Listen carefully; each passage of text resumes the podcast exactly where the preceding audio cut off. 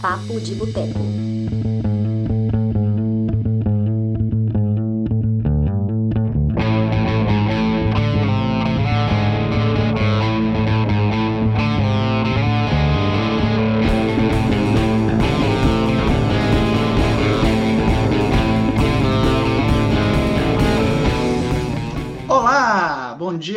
Tarde ou boa noite. Não sei exatamente que horas vocês estão assistindo isso, mas aqui para mim, 19 horas e 18 minutos de um dia qualquer de setembro do ano de 2020, o ano que a gente quer esquecer para todo sempre.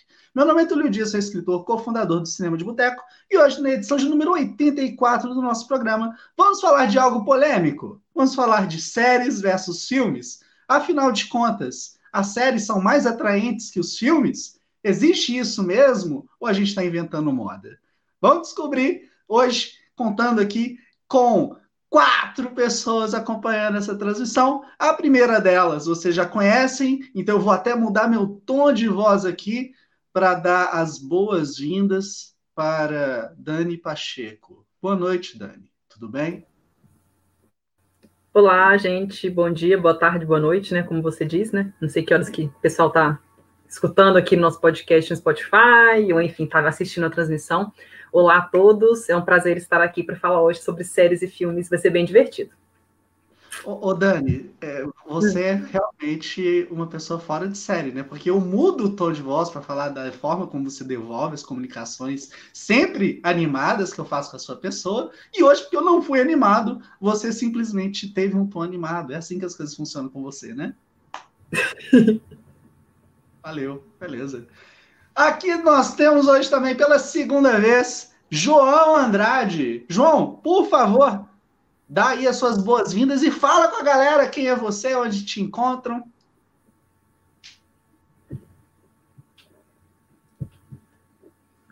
É, pronto, me desmutei. Gente, boa noite a todas, todos. Ou boa tarde, ou bom dia.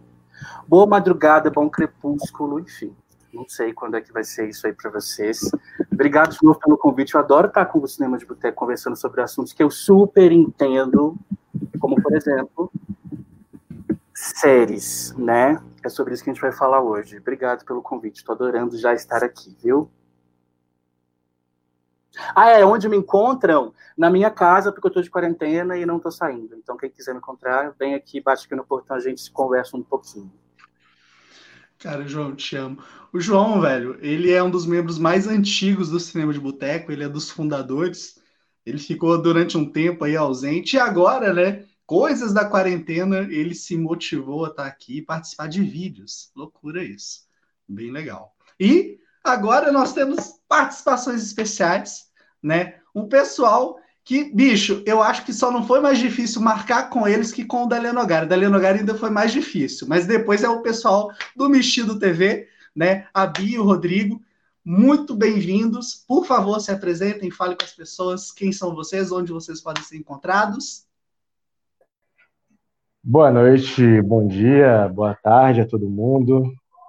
É... Pô, foi tão difícil assim mesmo? A gente foi... me senti até meio mal agora. Nossa, teve uma não, vez eu... que a gente marcou e, e deu muito errado, a gente entendeu foi. o dia errado, foi horrível. Aquele dia foi triste, foi bem triste. Foi tenso. É, é porque eu gosto de drama, entendeu? Bom, a gente a gente está no YouTube e no Instagram, principalmente, né, com produzindo vídeos sobre séries e, e filmes. No, no, Instagram a gente tem um projeto bem focado em cinema, em filmes, que é o 52 filmes por mulheres. E no YouTube a gente faz análises semanais de, de obras audiovisuais. E aí é Mexido TV no, no Instagram, no Twitter e no YouTube é só Mexido mesmo, youtube.com.br Mexido. Obrigada pelo convite, estamos muito felizes.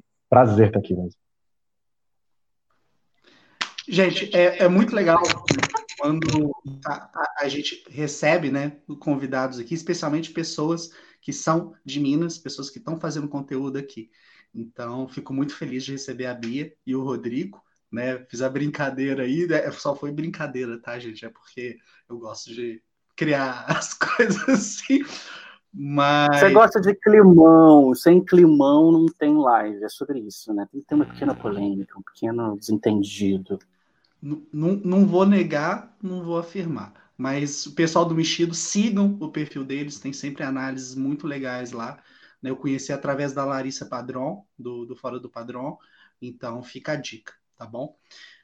Gente, vamos lá, primeira pergunta, e vou mandar direto para Bia e para o Rodrigo, né? É, vocês acreditam que hoje né, as pessoas assistem menos filmes e elas investem mais o tempo assistindo as séries? Então, a gente não conseguiu encontrar nenhum estudo nesse sentido que a gente ficou se perguntando muito, né? Vamos nos basear nas nossas experiências. Aí sabe o que a gente fez? A gente fez lá no Instagram uma pesquisa.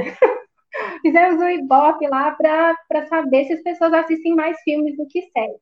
A última vez que eu olhei, estava ganhando disparado séries, podemos até conferir aqui em tempo real.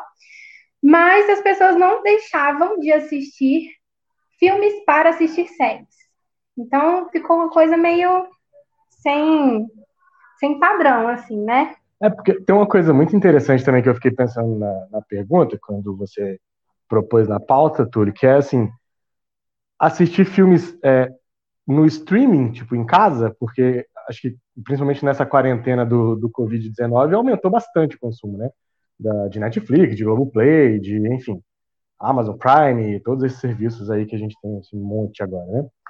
Mas eu acho que ver filmes sempre foi algo menor, menor assim, né? Em frequência, sempre, foi uma frequência menor do que assistir série, porque se você for ver, séries estão na TV desde que a TV é TV, né? Desde que ela foi fundada. Então as pessoas assistem na TV aberta a série que passava. Eu lembro de quando eu era moleque eu assistia Família Dinossauro, Maluco no Pedaço, que mais? Sei lá, Smallville, eu sempre lembro. De Smallville, é, pois é, DLC, né, que passava Sim. também. É, enfim, várias e várias séries. Malcolm in the Middle, Anos Incríveis, dá pra gente ficar aqui puxando aqui várias e várias séries maravilhosas. Porque passava na TV aberta, passava na Cultura, na Rede Globo, na SBT, na Manchete, na Record, né? Na Manchete eu entreguei minha idade agora, né? Eu sempre quis usar essa expressão, entreguei minha idade. Mas a gente tem essas essas séries sempre passaram na TV, né? E filme, filme, filme, ir no cinema assistir, no Brasil sempre foi uma coisa muito localizada. A gente tem o quê? 3 mil salas de cinema no país hoje em dia. Um terço delas está no estado de São Paulo, mil e cacetada. E as capitais, com certeza, eu não sei o dado certinho, mas com certeza as capitais concentram as salas, né? É só pensar quantas salas tem aqui em Belo Horizonte, quantas salas tem, sei lá, em Contagem. Se a gente for aqui do lado, aqui em Contagem tem muito menos sala do que em Belo Horizonte, né? Então, sempre foi algo de menor frequência, né? Não de menor. De, enfim, a gente não vai entrar nisso, eu acho. Mas, mas a frequência no cinema para ver o filme, acho que sempre foi, sempre foi muito menor. Agora, eu acho que meio que no, nesse momento que a gente vive, deve estar tá meio que pau a pau, né? É, eu posso dizer por mim, vamos falar da experiência particular, né? Eu acho que eu deixo de assistir filme para assistir série. Eu acho que a gente vai desenvolver isso aqui ao longo da, da, da nossa conversa, mas acabo tendo essa preferência. Tem, por exemplo, você pensar, ah, a, a série, o episódio de uma série é uma hora, o filme é duas, vou assistir uma hora e acaba maratonando, né? Então, eu acho que isso ainda pega também, tem mais isso, né? Além de ser caro ir ao cinema, talvez seja mais fácil assistir no streaming, filmes no streaming, ou na TV, a TV até que nem tanto, mas é mais ou menos isso que a gente pensa. Pois é, é, você tocou num ponto, a gente tem que voltar né, nessa, nessa questão daqui a, daqui a pouquinho, mas eu quero saber, João, você também né, tem esse pensamento que as pessoas estão assistindo mais séries que filmes, porque é muito, né? É legal a coisa de, de fazer a pesquisa e aí a gente verifica, né? Igual a, a Bia e o Rodrigo fizeram. Mas eu queria saber a, a sua percepção e depois a Dani comentar sobre isso. Então, eu acho que não é que as pessoas estão vendo menos filmes e mais séries, tanto que as bilheterias dos blockbusters comprovam que as pessoas continuam indo ao cinema massivamente. Mas eu acho que, por exemplo, aquilo que estava destinado ao mercado alternativo ainda está mais escondido da gente. Aquilo que não é tão fácil de acessar, como a série do nosso streaming ou a sala de cinema que tem três Vingadores, as pessoas não procuram. Então, acho que a diferença é essa. Eu acho que a diferença é que a Netflix, os streams em geral, eles criam um novo hábito de procura pelos produtos. Mas o consumo, os estúdios continuam rachando de ganhar dinheiro com o cinema, mas com produtos muito específicos, né? Não é com qualquer filme. Mas eu tava, gente, primeiro, eu tava pensando aqui que agora né, a SBT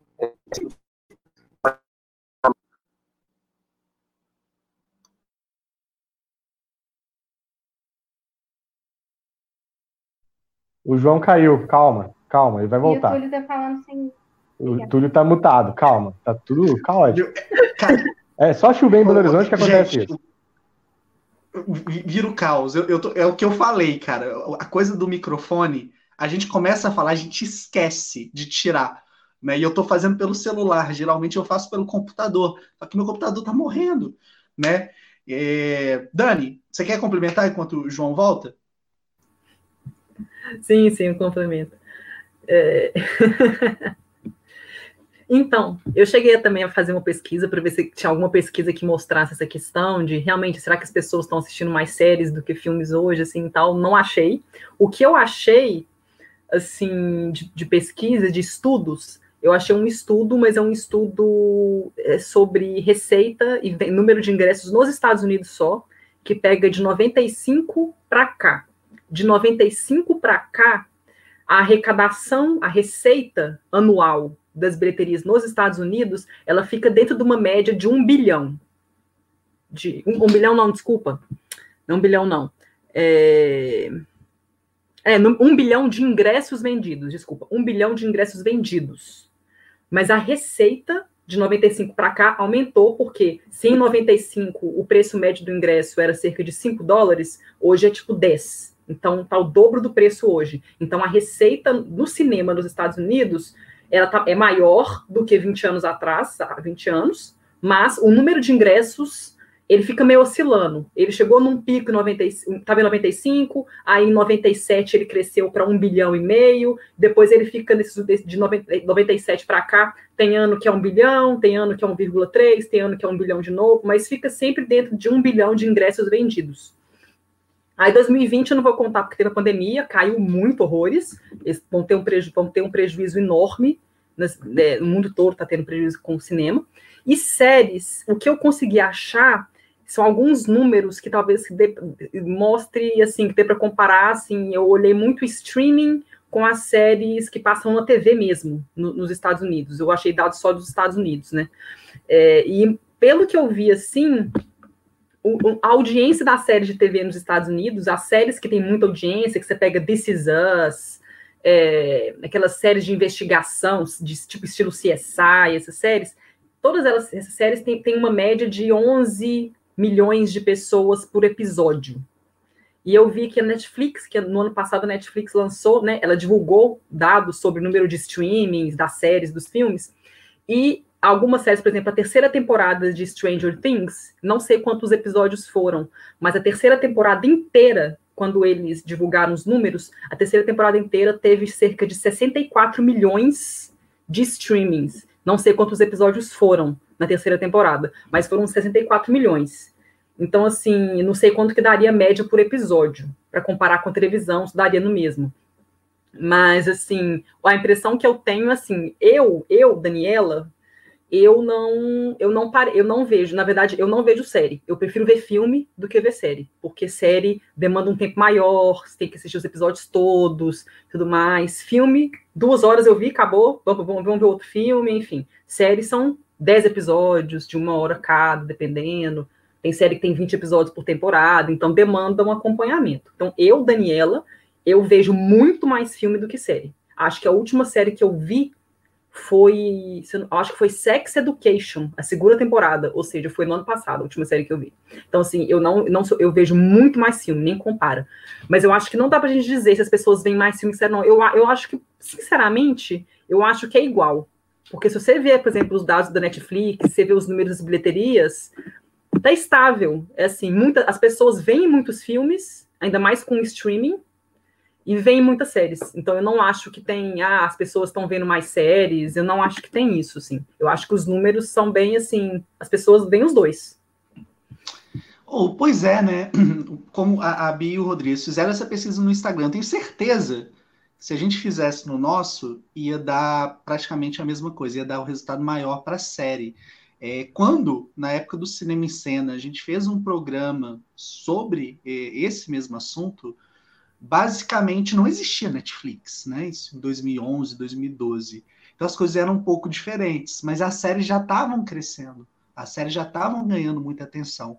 E aí eu quero fazer a pergunta para a Bi e para o Rodrigo, né? A gente citando ali é, Arquivo X, Twin Peaks, Lost, Friends, né? Como as séries elas foram adquirindo ali uma linguagem menos próxima da televisão, aquela coisa de é, toda hora, né? Igual Friends, por exemplo, toda hora uma passagem de um lugar para o outro.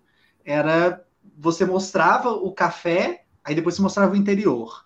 É, tem um nome para isso, só que eu esqueci. Você mostrava o prédio e depois você mostrava o interior do prédio. Então tinha essas passagens de tempo que o público tinha que entender, tinha que facilitar para ele. Na medida que o tempo avançou, nós, como consumidores, espectadores, a gente evoluiu também. Então a gente passou a entender isso de uma forma mais ágil, né, que dispensa esse tipo de coisa. As séries hoje têm uma linguagem muito próxima do cinema e às vezes até mais complexas. Eu queria saber, né, da Bia e do Rodrigo, se eles acham que essa evolução narrativa, essa evolução técnica, contribuiu para o aumento né, das, do interesse das pessoas em cima das séries. Depois passar para o João, depois para a Dani. Você quer começar?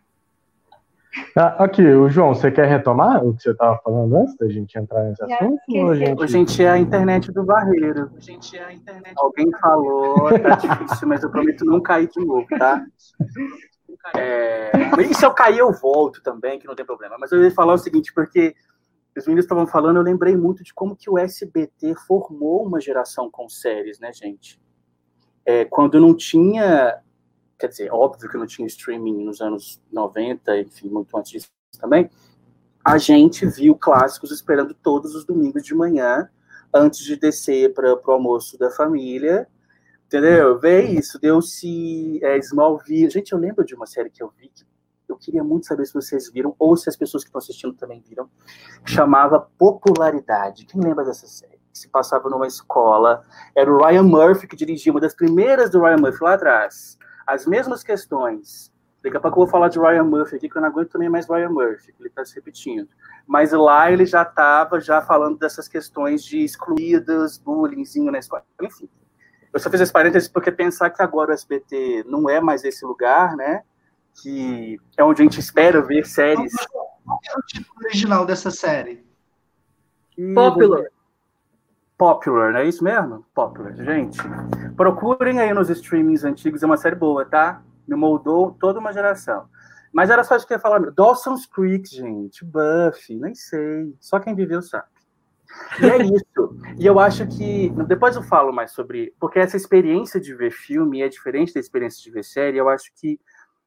É óbvio que é diferente. E aí eu acho que isso vai criando nas pessoas uma necessidade de querer consumir mais e mais rápido de uma forma mais imediata que os filmes não oferecem, entendeu? Quando termina um capítulo de série, a gente quer ver mais um. E quando termina um filme, o que, que a gente quer, sabe? O que, que fica com a gente quando termina a exibição de um filme? Eu acho que essa que é a grande diferença das experiências e eu acho que é isso que define a diferença entre uma coisa e outra. Eu, bom que o João falou isso, que eu tinha anotado para comentar isso na primeira pergunta, antes do, do pessoal do Mexido responder a outra pergunta do Túlio, que eu, eu achei no site, no Screen Rant, eles fizeram um, um, uma matéria que era assim, 10 motivos para você ver como que as séries são melhores que os filmes. E dos, quando ele, eu vou só citar os 10 motivos que eles colocaram, mas eu acho assim, o que, que o João falou assim, bate muito assim, que eles falaram, colocaram como os motivos. Eles têm é, é, mais tempo, que o filme é duas horas, uma hora e 45, uma série, sei lá, 20 episódios de uma hora, 20 episódios de meia hora, até um tempo maior. Eles colocaram que possibilidade de adaptar, então, assim, você consegue mudar os personagens, adaptar, o, sei lá, o enredo, assim, você consegue fazer mudanças durante o decorrer da série, coisa que um filme não tem como É, também falo que as séries têm muitas possibilidades, que os estúdios eles são mais fechados, são mais chatos, alguns temas eles restringem, e, os, e as séries não, você tem maior diversidade, mais coisas que você pode fazer. É, as séries também têm um nicho, tem nichos, coisas que os estúdios são mais chatos, igual eu falei, de restrição de tema. Séries não, tem muita série que, que atende um nicho específico, que no cinema esse nicho não existe, porque os estúdios não querem fazer filme para esse nicho de pessoa, mas série tem essa questão. Também cita como é que as séries são viciantes, acabam virando hobby, as pessoas ficam viciadas nas séries, quando parar de ver, coisa que o cinema não, é, não tem isso. Você ficar vendo o irlandês 100 vezes, você não vê o irlandês 100 vezes, mas Friends você vê o mesmo episódio um trilhão de vezes. O irlandês virou é. esse paradigma, né? O irlandês virou esse paradigma. Ponto para o Martin Scorsese que conseguiu trazer isso para gente. e deixa eu ver aqui.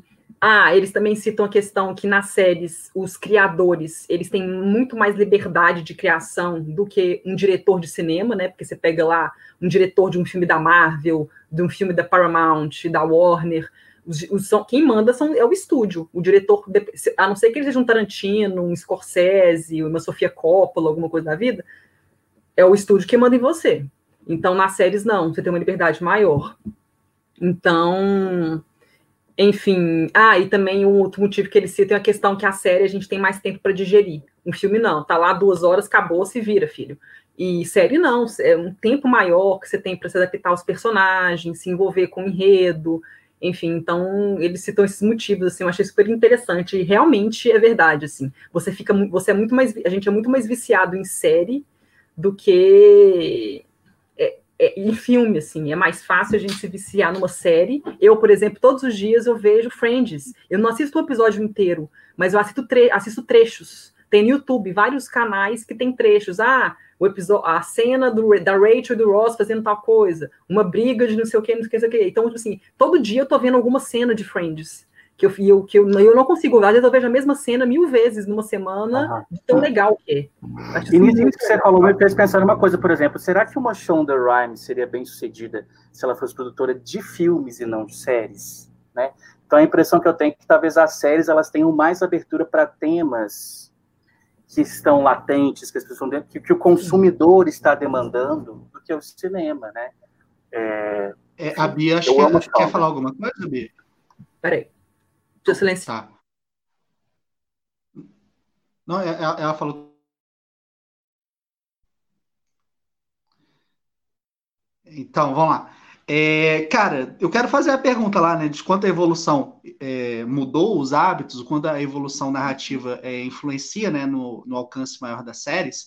Só que a Dani tocou num ponto aí que eu acho que vale a pena discutir, e eu vou perguntar exatamente para o Rodrigo, se eles concordam quando dizem né, que um dos motivos de você preferir série é que você. Como diz, eu não entendi direito se foi você reflete melhor, você acompanha melhor, né? Porque para mim, pessoalmente, isso é uma grande balela, porque, bicho, você vê um episódio atrás de outro. Você não tem tempo de refletir sobre o que, que você está assistindo. Você está simplesmente consumindo, consumindo, consumindo mas eu queria saber da Bia, do Rodrigo, do João e da Dani. Aí depois a gente volta para a pergunta normal. Inclusive, o que a Dani falou dos dados que ela pegou sobre cinema, sobre série, sobre a quantidade de pessoas, quantidade de streams que tem, me levou a pensar se a gente não está é muito inundado de séries, se não tem tanta opção, tanta coisa saindo eu tenho a impressão de que tem mais hoje em dia, que tem muito mais série. Então, talvez essa impressão venha um pouco daí, do tanto de possibilidade. Canal, né? É, tem, tem mais canal. E tem agora os serviços de stream. A, a, HBO, por exemplo, era um canal que eu acho que não, não alterou tanto o seu modo de produção, é. né? E qual que era a pergunta? Era, era da lista que a Dani apresentou, o que, que a gente acha. Eu acho, eu, eu, eu concordo ah, um pouco. De, de digerir. É, de digerir. É. Eu, eu concordo com o que o Túlio falou. Tem muitas coisas dessa lista que eu acho muito interessantes, né? Desses pontos que a Dani apontou, dessa lista sobre, ah, por que, que a série é melhor? Dá para fazer um, tipo, vou te dar 10 motivos de por que, que filme é melhor e você fazer a, quase a mesma coisa pro lado do filme, né? Porque, assim, quando fala, por exemplo, ah, o estúdio tem muito controle, aí você tá falando de um tipo de cinema muito específico, que é o cinema feito dentro de estúdios. Se você, você pegar o filme da Agnes Varda, ela não, era, não se rendia a um estúdio. Você pega lá, sei lá, o Roman Polanski não se rendia ao estúdio no começo da, da carreira, nem no final também, né? O Roman Polanski é um exemplo ruim porque ele tá meio cancelado, né? O Roman Polanski ele virou meio que um párea por conta da, das atrocidades lá que ele, que ele fez. Então, mas enfim, pega esses grandes autores do cinema, né? esses grandes realizadores, eles não estão nessa lógica do cinema e tal. Mas eu acho muito da hora. Agora, sobre a digestão, eu acho que depende muito também da série de gestão. da digestão de conteúdo depende muito, porque assim, o modelo que eu acho péssimo hoje em dia, estava tendo uma das respostas aqui da pauta, é o modelo que a Netflix apresenta de maratonar. Eu acho horrível, assim. Você, eu, eu não sei mais qual que é episódio que eu tô vendo, eu não sei qual que é o piloto, qual que é o season finale. Para mim é tudo um bolo só que eu assisti de uma vezada só 10 episódios e meio que para ficar por dentro ali o que, que tá acontecendo, né? Pra gente que cria conteúdo, particularmente, eu acho terrível, porque, por exemplo, o mexido é muito pequeno, a gente, quando vai é, quando a gente vai criar um conteúdo, quando vai fazer uma análise de uma série da Netflix, a gente está competindo com o canal que recebeu o conteúdo três semanas antes, sacou? Então, tipo, Dark, por exemplo. A Carol Moreira pegou e fez, recebeu três semanas antes e ela fez um vídeo para cada episódio, sendo que depois a maioria viu todos os episódios juntos, né? Então, assim, são, a gente está competindo de um jeito ruim. E para consumir como pessoa, né, eu acho muito ruim, porque eu acabo. É isso que você falou, vai passando, sabe? Tipo, eu não sei qual episódio que foi melhor que o outro, porque meio que acaba essa divisão, né? Daí eu já curto, por exemplo, o jeito que a HBO continua fazendo as produções dela. Pô, bota um episódio na semana, você pensa um pouquinho daquele episódio, até semana que vem você já tá fazendo conversa sobre isso, aí daqui a três meses ainda tá a série no ar, você tá conversando sobre a série. A nossa série que a gente tem um, um hit no canal, né, no Mexido, que é Handmaid's Tale, o conto da Aya. Aqui no Brasil ela passa no Globo Play, né, se eu não me engano, é. Paramount. E Paramount Channel. É, tá naquele Stars Play também, enfim. A gente não vê desse jeito, não, a gente vê de outro jeito. A gente não pode ficar falando de que jeito que é para não incentivar coisas erradas, mas enfim. É, é uma série que, de todo jeito, eu acho que seria horrível maratonar. Não sei como é que tem alguém que maratona Handmaid's Tale, porque você ficar vendo aquelas mulheres sendo torturadas. o João falou. Mas eu, eu não consigo, tipo assim, ficar vendo oito horas, que é, né, você pega oito não, dez horas, treze horas de episódios com aquelas mulheres sofrendo horrores e horrores na mão daqueles caras, é pesado pra caramba. Então eu preciso de um tempo pra eu porra, pensar, dar uma, né? Senta. Sem falar que é uma série muito cheia de símbolos, de simbolismo que a gente fica uma semana pensando naquilo, nas referências que ela traz. E aí esse modo realmente de maratonar, ele além dele não dar o tempo da gente digerir, ele é feito para você querer assistir o próximo episódio. Então ele é planejado nesse sentido para você ficar dentro da plataforma. Então nem que você queira, você consegue parar para é. pensar. É, teve uma coisa muito engraçada que aconteceu recentemente, que foi é, deu uma polêmica no Twitter porque The Boys da, do Prime é semanal. Ela se apresentou de, de, uma maneira semanal e a primeira temporada era foi toda de uma vez, não foi? A primeira foi toda de uma vez. E aí tinha um tweet falando assim, é, a nova maneira, tipo a nova forma de dessa série se apresentar é, irritou os fãs a nova, nova forma, forma, gente, era dessa maneira que era, né? Era semanal. E aí as pessoas se acostumaram muito com esse sistema de maratona a ponto de se irritar quando volta para o semanal. O Seabra tá falando aqui, ó, que maratonar Mad Men pesquei aqui na hora aí. Um abraço pro Marcelo Seabra, do Pipoqueiro. É, que maratonar Mad Men foi pesado também. É outra que, assim, Mad Men é, talvez aí seja uma das minhas séries top 3, assim, preferidas. Eu amo Mad Men, acho sensacional. É um que tem um apelo cinematográfico muito forte. O episódio piloto de Mad Men é uma coisa de louco, assim. E, mas que é, é, pesado também. Você não fica assistindo Mad Men. Dá para assistir? Dá. Acho que é menos pesado que Handmaid, né? Comparando, assim. Mas é uma série que também não é pra você ver, tipo, 15 episódios de uma vezada só. Igual a gente consegue ver Friends mesmo. Eu, eu boto Friends pra dormir. Cara, eu boto, tipo, um episódio, quando eu vi, eu tô terminando a temporada, sacou? Eu falo, meu Deus, o que que eu fiz da minha vida neste momento? Eu deveria estar dormindo, porque amanhã eu tenho que acordar para fazer alguma coisa. E aí, quando vê, passou tipo 8, 9, 10 episódios, assim, em sequência de boa, super relax. Isso é muito louco, assim. Mas é isso, tipo, Friends eu não preciso digerir. Eu assisto, eu assisto Friends e fico tranquilo. O Caio falou, o próprio criador de Mad Men é. contra maratonar Mad Men. É, o Caio Leite está falando, né? No, no, comentário aqui. Pois é. Cara, isso que, que o Rodrigo falou é, eu comecei a ver a série Cobra Kai. E, bicho, voou, velho. Outro dia, de repente, era 4 horas da manhã. E eu pensando, caralho, trabalho amanhã. e é uma série muito boa, eu recomendo pra, pra galera. Isso não é saudável, público. Não é, não é, não é. Não vamos incentivar esse tipo de comportamento, anjos. 4 horas da manhã não é hora de estar vendo sériezinha, não. Tem que dormir 12 horas, 8 horas no mínimo. Eu diria isso, e a OMS também concorda comigo. Então, não. Maratonado na madrugada, não dá. Mas às vezes ele tá.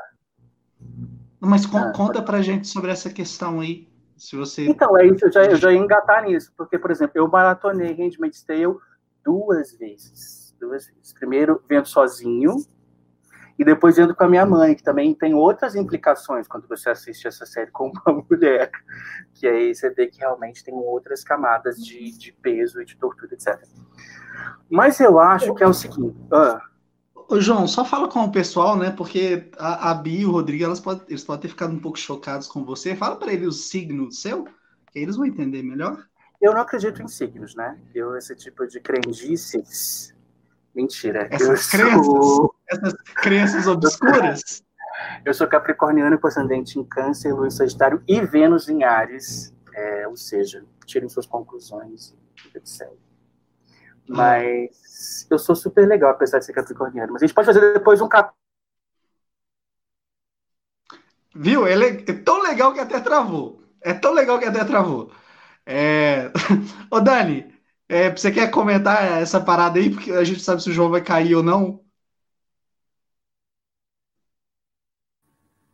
Eu vou terminar de derrubar ele aqui, peraí. Tá. Que aí ele volta. Então, então. Que pode falar, pode Oi. falar. Oi, Túlio, fala. Pode? Tá. Então, eu acho isso, eu fico comparando, né? Porque eu peguei, é, a, gente pegou, a gente pegou muito essa transição, né? Essa transição do, do estilo tradicional de ver série, que eu lembro que era uma sofrência, que era assim, porque a série era muito boa, a gente tinha que esperar uma semana para o próximo episódio. Aí, às vezes, eles davam aquela pausa de meio de temporada, que aí você tem que esperar um mês Aí no Brasil demorava para chegar, aí tinha que esperar mais, sei lá quanto tempo. Não, a série estreava, eu lembro que a série estreava nos Estados Unidos, sei lá, em setembro, a nova temporada. No Brasil ia começar em outubro, novembro. Depois eles começaram encaixando, vai ficar tudo simultâneo, graças a Deus. Mas eu lembro que tinha essa espera, você tinha que ficar esperando, você ficava lá, meu Deus, tem que ver o próximo episódio, tem que ver. E quando a Net veio a Netflix, eles criaram outro tipo de consumo. Porque a Netflix. Tadinho de João.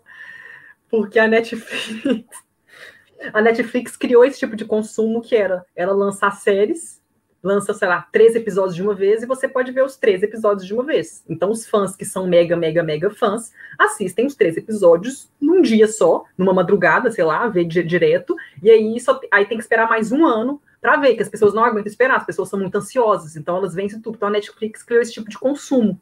É um novo tipo de consumo de série. Então, tipo assim, quando lança. As últimas séries que eu vi, que eu vi, assim, eu só vejo uma série quando eu realmente gosto muito. Então, as, todas as últimas séries que eu vi foram Sex Education, é, Você, que eu acho divertidíssima, é tosca, mas é divertidíssima, e é, Mind Hunter, que é bem pesada, é uma série mais pesada, dos psicopatas e tal. Mas todas essas séries, elas são tão boas, assim, elas fluem tão bem, que eu vi todas de uma vez. Maldição da Residência Rio também, eu vi tudo de uma vez, assim, lançou, sei lá, são oito episódios, sei lá, eu vi num dia cinco e no outro três, porque eu não aguentava. Eu só parei para dormir, que eu falei, eu preciso dormir. Senão eu vou dormir aqui durante a série, de madrugada. Mas assim, eu não aguentava parar de ver, porque as séries são muito boas. Tem umas séries que são tão boas que você, você simplesmente não consegue parar de ver. Então, todas essas séries eu vi de uma vez. Eu vi Sex Education, a segunda temporada, eu vi direto, nove episódios. Eu não consegui parar. Mind Hunter também. Então, assim, é, é, então, assim, eles criaram essa coisa, esse tipo de consumo para a gente, e essas gerações novas, os centennials, enfim, esse pessoal que nasceu no fim dos anos 90, no início dos anos 2000, eles têm, eles já, eles já foram criados com esse tipo de consumo, eles não foram a gente que se adaptou.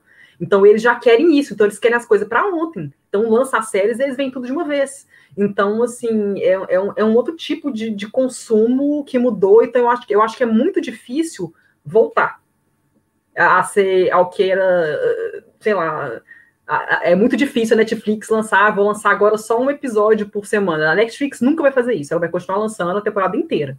Agora, os canais de televisão, já os tradicionais, você pega a Warner, CW lá nos Estados Unidos, ABC, eles continuam com o padrão de lançar um por semana. Mas assim, os serviços de streaming, eu acho que eles não vão mudar o padrão deles, não. O padrão deles vai ser sempre de lançar tudo de uma vez. Então, eu acho, eu acho interessante. É uma forma nova de consumo. Eu acho interessante é, isso. Só uma curiosidade: o The Boys, a segunda temporada pelo Prime, ele está sendo distribuído aos pouquinhos, não está direto. Né? Ah, no, no Prime é assim ou só o The Boys? É, eu não sei, ah, não sei se a Abi e o Rodrigo podem falar melhor, quer dizer, provavelmente eles podem falar melhor, porque eu não assisto série, mas o The Boys está assim. The Boys está assim. Foi isso que eu. Ah, foi isso que eu comentei, que viralizou no Twitter, porque The Boys está sendo semanal. Acho que foram dois episódios, os primeiros dois da segunda temporada, e agora está semanal. Eu fiquei pensando, quando a Dani estava falando, que às vezes eu assisto alguma série antiga, e aí acontece uma coisa muito surpreendente, acaba o episódio, acaba a temporada, eu fico, meu Deus, imagina isso quando você tinha que esperar um ano. Ainda bem que eu tô assistindo aqui, tô tendo as temporadas todas para ver, né? Que desespero. É, até de semanal mesmo. A gente tá vendo agora, finalmente, né? É, Arquivo X. Cara, Arquivo X é uma, é uma série maravilhosa, assim. É, é, muito louco, porque até na parte de ser tosca, ela é tosca com vontade, assim. Então é muito bom. Tem uns episódios muito ruins que você fala assim, meu Deus do céu, que coisa podre. Mas é um podre que você fala assim, nossa, que da hora esse podre. Mas enfim, é, eu, eu acho que um lance que esse, esse jeito de assistir que a Netflix trouxe tem várias justificativas, e eu acho, né, aí já é uma crença minha aqui, que a Netflix sacou, ela foi o primeiro serviço de streaming, né, que, que emplacou. Eu acho que ela sacou para onde o mercado estava indo, óbvio.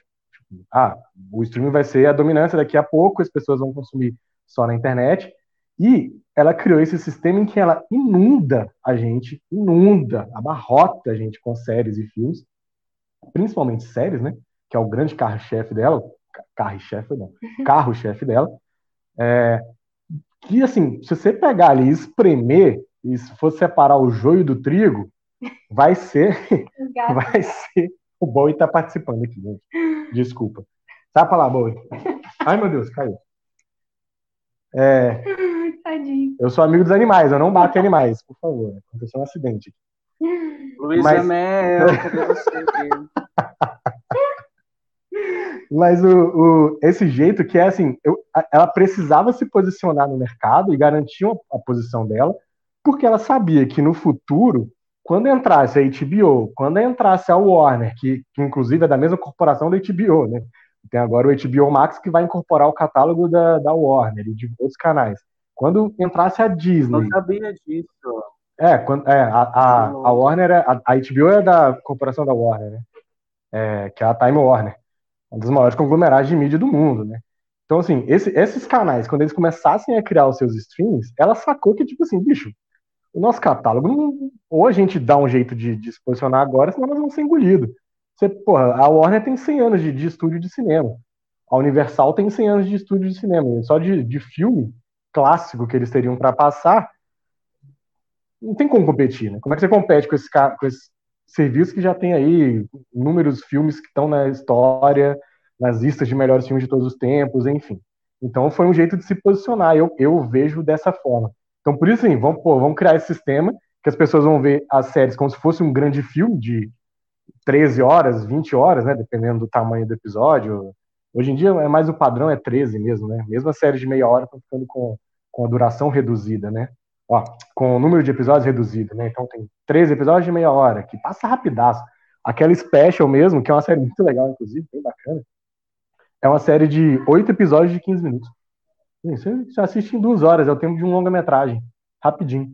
Então, eu acho que ela criou esse sistema para poder assim, pô, a gente tem que marcar nossa presença aqui, senão a gente vai ser engolido daqui a pouco quando todos esses serviços estiverem disponíveis. E o que eu acho que vai ser uma briga muito boa, porque a Disney mesmo já, já chegou, quando ela foi lançada nos Estados Unidos, com uma porrada de assinantes. Né? A galera assinou o Disney Plus. Quando chegar no Brasil, acho que vai acontecer algo parecido, porque aí você tem um catálogo infantil maravilhoso, com séries infantis maravilhosas, né? Toda a mágica do, dos estúdios da Disney e tudo mais. Então, acho que tem um pouco a ver com isso também, esse sistema de vamos criar um modo que as pessoas vão consumir o que a gente está apresentando diferente, para a gente ter o que, que, é a marca aqui que a gente tem, né? inclusive moldado Mas... por algoritmo, né? O que, é, o que aí já é outra discussão. Mas eu acho que a Disney ela tem uma, uma, uma coisa a favor dela, antes de tudo, o dinheiro, né? Que ela comprou tudo praticamente. Inclusive, Disney patrocina a inter minha internet aqui, ó. Acho que tá voltando um grande patrocínio, que eu falo bem de todas as suas séries, tá? De todos os universos. Porque é isso, o negócio da Disney é, ela consegue ter agora no Disney Plus, né? Os filmes da Disney, mas ela também os universos eh, expandidos de outros rolês. Então, assim, se você é o cara da Marvel, você tem que passar pela Disney para entender o que vai acontecer na fase 15 do UC, como é que chama? É UCI, como é que chama aquele negócio, gente? Que negócio da, da Marvel? Como é que chama o universo expandido da Marvel, gente? Parque MCU, de diversões. Marvel Cinema. Isso. A mesma coisa com Star Wars. Quer dizer, é essa coisa do, das, das mídias que vão se, se, se, quebrando barreiras, né? Então a Disney teve essa carta na manga muito espertamente. Então não é só sobre ver séries, é sobre você acompanhar uma mitologia que se expande e que quebra a barreira dos filmes e que chega e que se completa e que precisa das séries para que seja compreendida na sua totalidade, né? Então a, Disney tá a Disney tá saiu ganhando aí nesse negócio. Não tem Disney Plus ainda, mas eu acho que tem que começar a ter para poder acompanhar esses, esses rolês. Tem um negócio muito interessante que tem a ver com o que o João estava falando, só para eu vou encerrar a participação nesse assunto para os outros falarem. É, que se vocês pegarem, se a gente for perceber, a, a Netflix é o único serviço que é streaming de, de, natureza, né? Ela era uma locadora, né? Todo mundo sabe dessa história. Era uma locadora, sob demanda, pipipi, e depois virou esse serviço de streaming.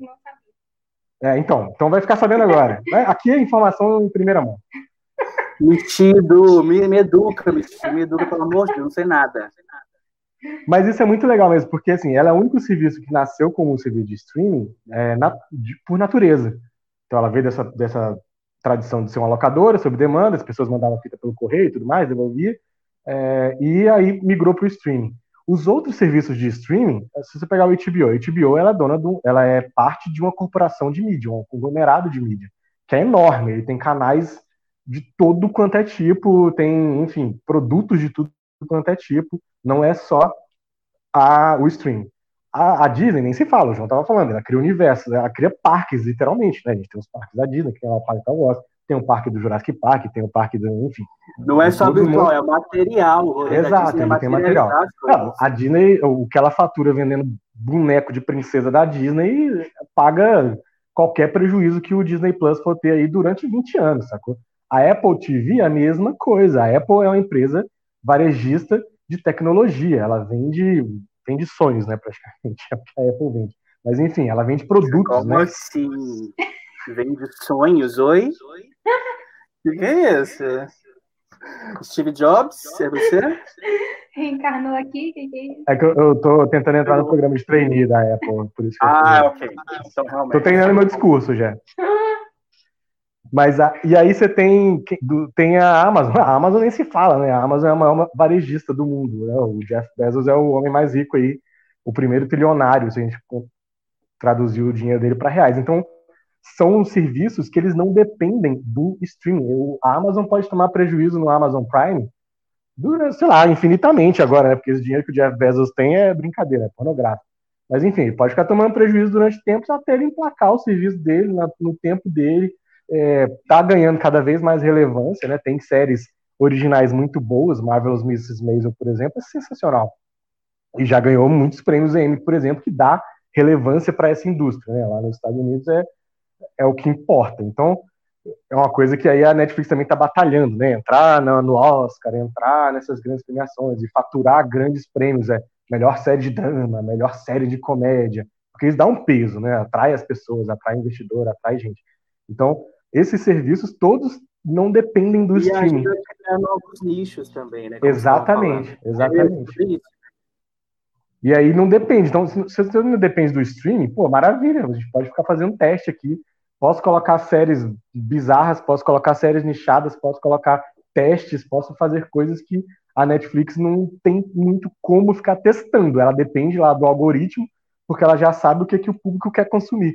Então o público quer isso. Então faz aí, me dá a Casa de Papel, então me dá mais 30 séries é, nesse formato melodramático de, de suspense, roubo, é, esses, é, de crime, mete lá um monte de romance que as pessoas adoram. Acho que isso tem um pouco a ver com, as, com o lance da série, né? Como ela desenvolve muito personagem, a gente curte ver pessoas, né? Aquilo que a gente adora ver pessoas do outro lado da tela. A gente gosta de ver os romances, né? Ver as tramas, ver as traições, enfim. Não, não então, é necessariamente. É... Tem vezes que eu gosto de ver um National Geographic para ver mais. Cassiano, às vezes compensa mais do que ver gente. Mas só pegar um gancho no que vocês estavam falando, é, isso que vocês falaram é muito, é muito. Porque, por exemplo, agora tem um nicho, que eu tô um pouquinho tá engasgado aqui, gente. Eu vou ter que botar para fora. Desculpa. Agora é o momento de vocês me ouvirem. Essa série nova do Ryan Murphy, para mim, pensando que o Ryan Murphy tá precisando tirar férias. Não sei se vocês já viram Ratchet, a série nova dele. Ele assinou um puta contrato milionário com a Netflix para fazer mil produtos. Então, o que acontece também com a Netflix? É um pouco isso que vocês disseram. Ela, primeiro, também detecta nichos que vão ser cada vez mais explorados e soca grana nesse nicho, mas também suga essa galera que estava fora da Netflix para produzir para eles em massa, mas acaba que os produtos vão se esvaziando, assim, sabe? O, o Ryan Murphy, por exemplo, depois que ele entrou para Netflix, acabou fazendo muito mais do mesmo. Eu estou falando isso porque eu sou muito, quer dizer, eu era muito fã de Ryan Murphy, então eu vejo que, por exemplo, Ratchet é, poderia ser um American Horror Story, mais um daquele segmento é, eu vejo que a Netflix ela acaba, e aí tem aí coisas que são muito significativas e mais relevantes, acaba sendo a esse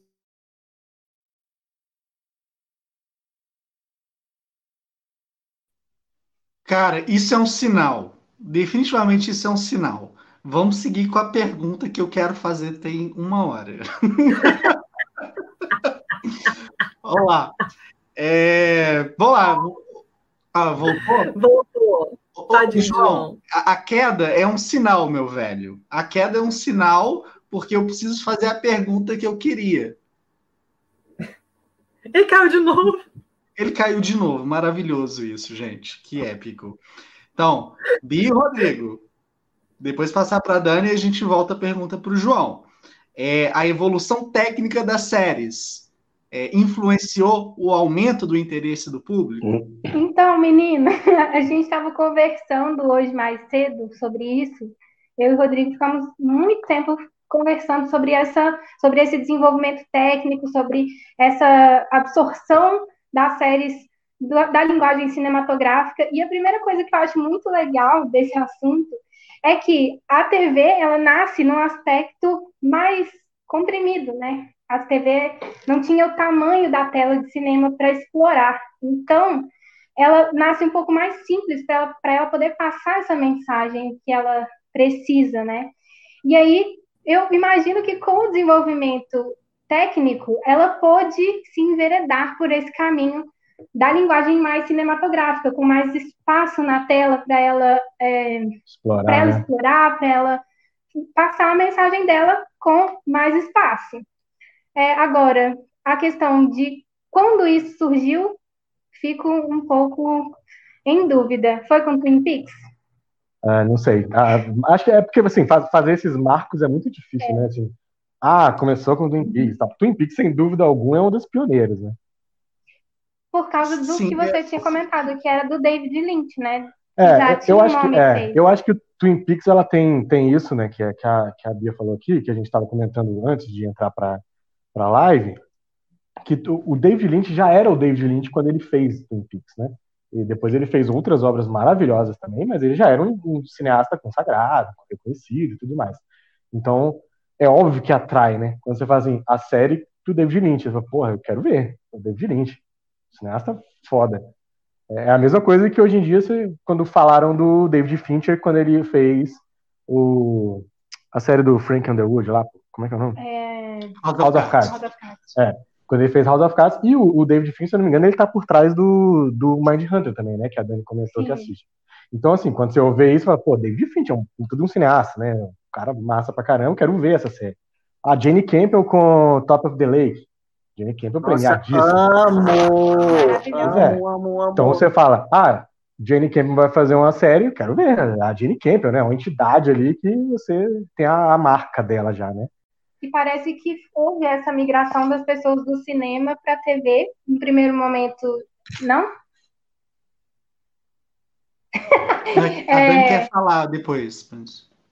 Não, rapidinho, rapidinho, rapidinho. Tô falando que vocês estão falando dos diretores, só para porque eu fiz uma lista aqui de vários diretores e diretoras que dirigiram séries que, que foram muito destaque, assim, que vocês começaram, vocês mencionaram David Fincher em House of Cards e Mindhunter, a Jane Camp em Top of the Lake, eu fiz uma lista aqui com eles e com outros, só para citar rapidinho para o pessoal que está ouvindo, está vendo aqui, só para ter uma noção do nível, né, dos diretores que estão dirigindo séries, né, tem a Susana Bier, dinamarquesa, que ganhou um Emmy, ela dirigiu The Night Manager, temos o Kari Fukunaga. Não, e vai sair uma série dela agora no HBO, com a Nicole Kidman e com o eu esqueci de ver o trailer hoje da série nova dela, vou procurar agora. Temos o Kari Fukunaga, que dirigiu True Detective. O Ryan Johnson dirigiu alguns episódios de Breaking Bad. O Steven Soderbergh dirigiu The Nick. É, o Jean-Marc Vallée dirigiu Big Little Lies e Sharp Objects. E temos também os, é, os Wachowskis, né, do Matrix, que dirigiram, criaram Sense8, né? Então, assim, são grandes diretores que saíram, migraram, né? Não migraram, né? Mas também se arriscaram é, na televisão, que é muito legal. E a, sem contar os atores também, que ressuscitaram carreira. Tem o Christian Slater em Mr. Robot, a Winona Ryder, que estava sumida, voltou em Stranger Things. Então tá tendo essa coisa na televisão, antes, se antes o pessoal via com meio desgosto, assim, hoje em dia a televisão tá na era de ouro. Então, assim, todo mundo quer ir trabalhar na televisão, isso é muito legal. a série da Suzane Bia é The Undoing. É The Undoing que é com a Nicole Kidman, numa série de suspense e tal. Vi o trailer dela hoje, parece interessante. Então, era, era mais ou menos isso que eu observo. Primeiro, os, alguns diretores foram indo por esse caminho, e aí alguns, alguns atores e atrizes também foram. Você pensar em Big Little Lies, estava lá, esqueci o nome da... Andrea Arnold. Falando de atriz. Ah, é a. Meryl Streep estava em Big Little Lies, sabe? Tipo, foi indicada ao Emmy por Big Little Lies. Então, esse prestígio da televisão parece que voltou. É, não é mais um trabalho de, de uma classe é. menor, né? É, você tem agora, uh, estreou na semana passada, né? Luca Guadagnino com We Are Who We Are, que foi uma série que, inclusive, ia estrear em Cannes.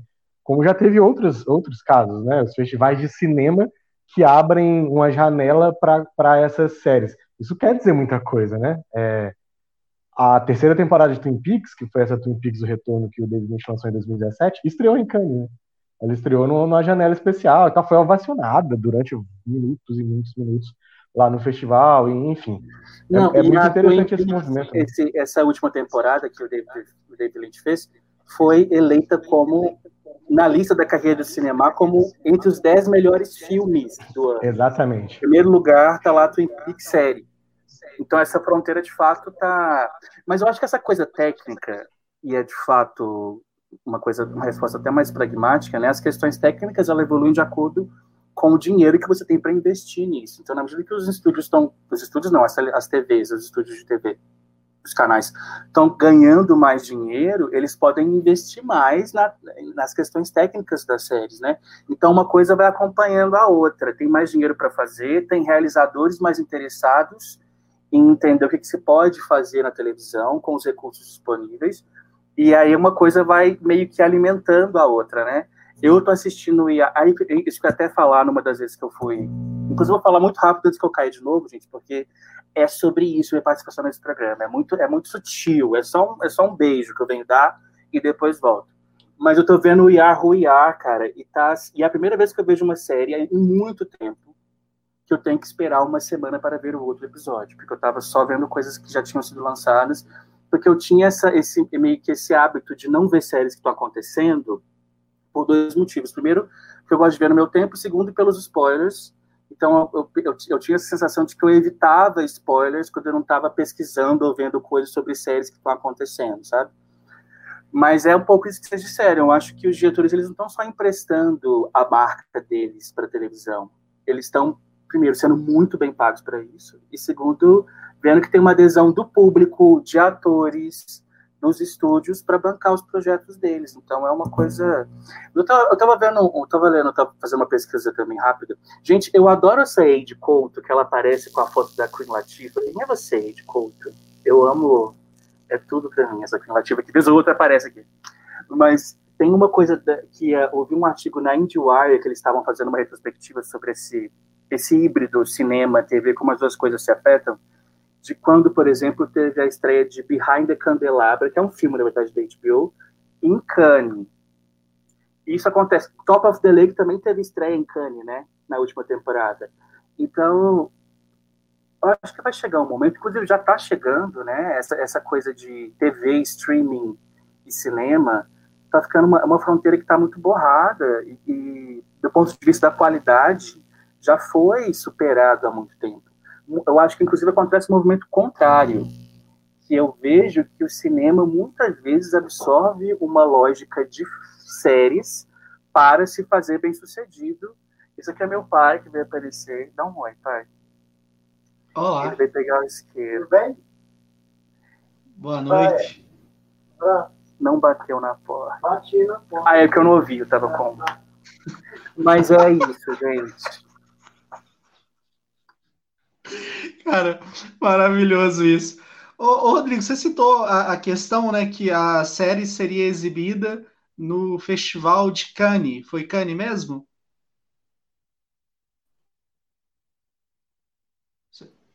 A do Guadagnino, né? A Isso. Uiá Ruiá. Isso. É, eu, ele, ela ia estrear no Festival de Cannes esse ano. Pois é, olha só. É, pois é, olha só. Tem, tem essa tendência dos episódios pilotos das séries atualmente, eles têm a duração ali de uma hora e meia, né? O The Hunter, aquela do Jordan Peele, que tem o Al Pacino, é, o Night Off, uma série da HBO boa pra caralho, fez isso também. O Fargo fez isso. O Fargo tem três temporadas, são três temporadas assim épicas. É, você acha que o que, que, você acha dessa, dessa, desse conceito, sabe? Como que vocês olham isso? Da série imitando um filme mesmo. Oh, esse, é, o lance dos pilotos, eu não sei, eu não sei exatamente, né? Eu teria que aprofundar mais né, em cada caso, né? Tem um lance muito curioso que, assim, às vezes, em questão de premiação, por exemplo, um episódio piloto que é basicamente um filme, ele pode ser inscrito em categorias diferentes, né? Então, a, a, a produção pode enviar um episódio para ser apreciado dentro do, do, sei lá, melhor série dramática, né? Sei lá, vamos pegar Hunter, que você citou o exemplo, né? Que inclusive trouxe o Alpatino pela primeira vez trabalhando na TV. Isso é muito doido. É... Os comentários estão muito bons. é, mas o episódio de Hunter, que tem uma hora e meia, que é aí uma duração de um longa, né? Já é uma duração de uma longa-metragem, ele pode ser inscrito, por exemplo, como um filme para TV, né? Se ele tiver ali uma, ele pode se encerrar em si mesmo, é, obviamente deixando o espaço para a gente ir assistir o segundo episódio, mas ele pode ter uma narrativa que na, só no primeiro faz todo sentido, e a gente fala, pô, massa. Mas sabe uma coisa, só fazer um parênteses rápido, antes que mais alguma coisa aconteça aqui nesse quadro, gente. Porque é o seguinte, o que que, o que, que define, porque essa, isso, isso me interessa pensar, por que que às vezes a gente olha um episódio que nem sempre é o piloto, Tá? Eu lembro, por exemplo, de, de um episódio de Watchmen que eu assisti há pouco tempo, que todo mundo viu Watchmen aqui, a série, que é aquele episódio das memórias, aquele episódio preto e branco, sabe? Para não dar spoiler aqui. Aquele episódio. Melhor episódio, uma... ganhou o prêmio. Tchau. Exato. Não, tem dois melhores episódios. Aquele e o, e o logo depois, que é quando ela conta como ela conheceu o marido dela, a Lady. Como é que ela chama? Lady Night? Na Lady Night é o problema da, mas, enfim. Esses dois episódios têm uma estética que é muito cinema. O que, que é essa estética cinema que vai para a série? E também tem o contrário, será? A estética série que vai para o cinema? Porque se eu fico pensando muito nisso que o TT falou no começo da conversa, né? Isso que tinha no Friends, por exemplo, mostrava a fachada do prédio, corta para casa. A fachada do restaurante, corta para o restaurante. Então eu acho que tem uma coisa que as séries estão entendendo que o público está ficando, por mais que ele seja esse público do binge watching, o público milênio que maratona, que a gente tem essa ideia, né, essa imagem de que não quer consumir muito conteúdo, quer só ver, ver, ver, ver, essas pessoas também, elas não querem ser pegadas pela mão e ser conduzidas de uma forma muito professoral pela série, sabe?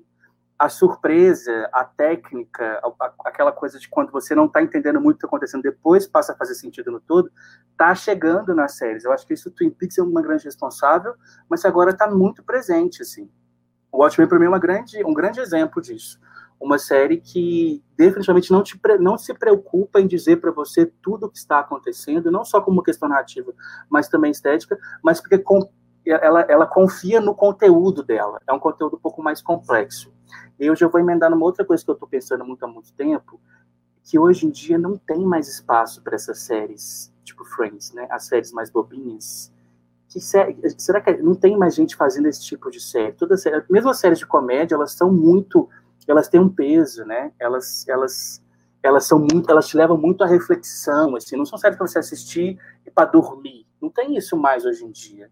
É um retrato dos nossos tempos, que são sombrios, ou eu acho que é um retrato dos nossos tempos que são sombrios, não tem nenhuma alternativa ver. Mas eu acho que é um pouco isso. Vocês concordam comigo?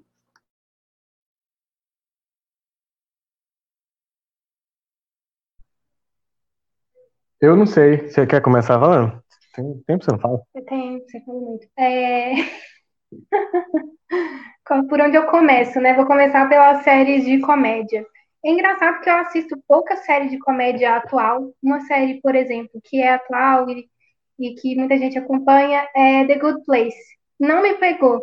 Eu fico lá naquelas antigas. A mais recente que eu assisti que me pegou foi Community, mas que é uma série muito escrachada só que ao mesmo tempo também tem muita, tem uma, uma pegada social, assim, bem interessante. Então eu não consigo nem dizer se as séries atuais de comédia não vão por esse caminho, porque eu não consigo assistir. Eu acho que, assim, né, vendo o que rolou com... Schitt's Creek. Não, Schitt's Creek eu não assisto, então não tenho como falar dela. É, não, mas eu digo assim, vendo o que, que rolou com Friends, por exemplo. Friends tem várias piadas de Friends que envelheceram pessimamente, assim, que você, você vê e fala assim, minha nossa senhora.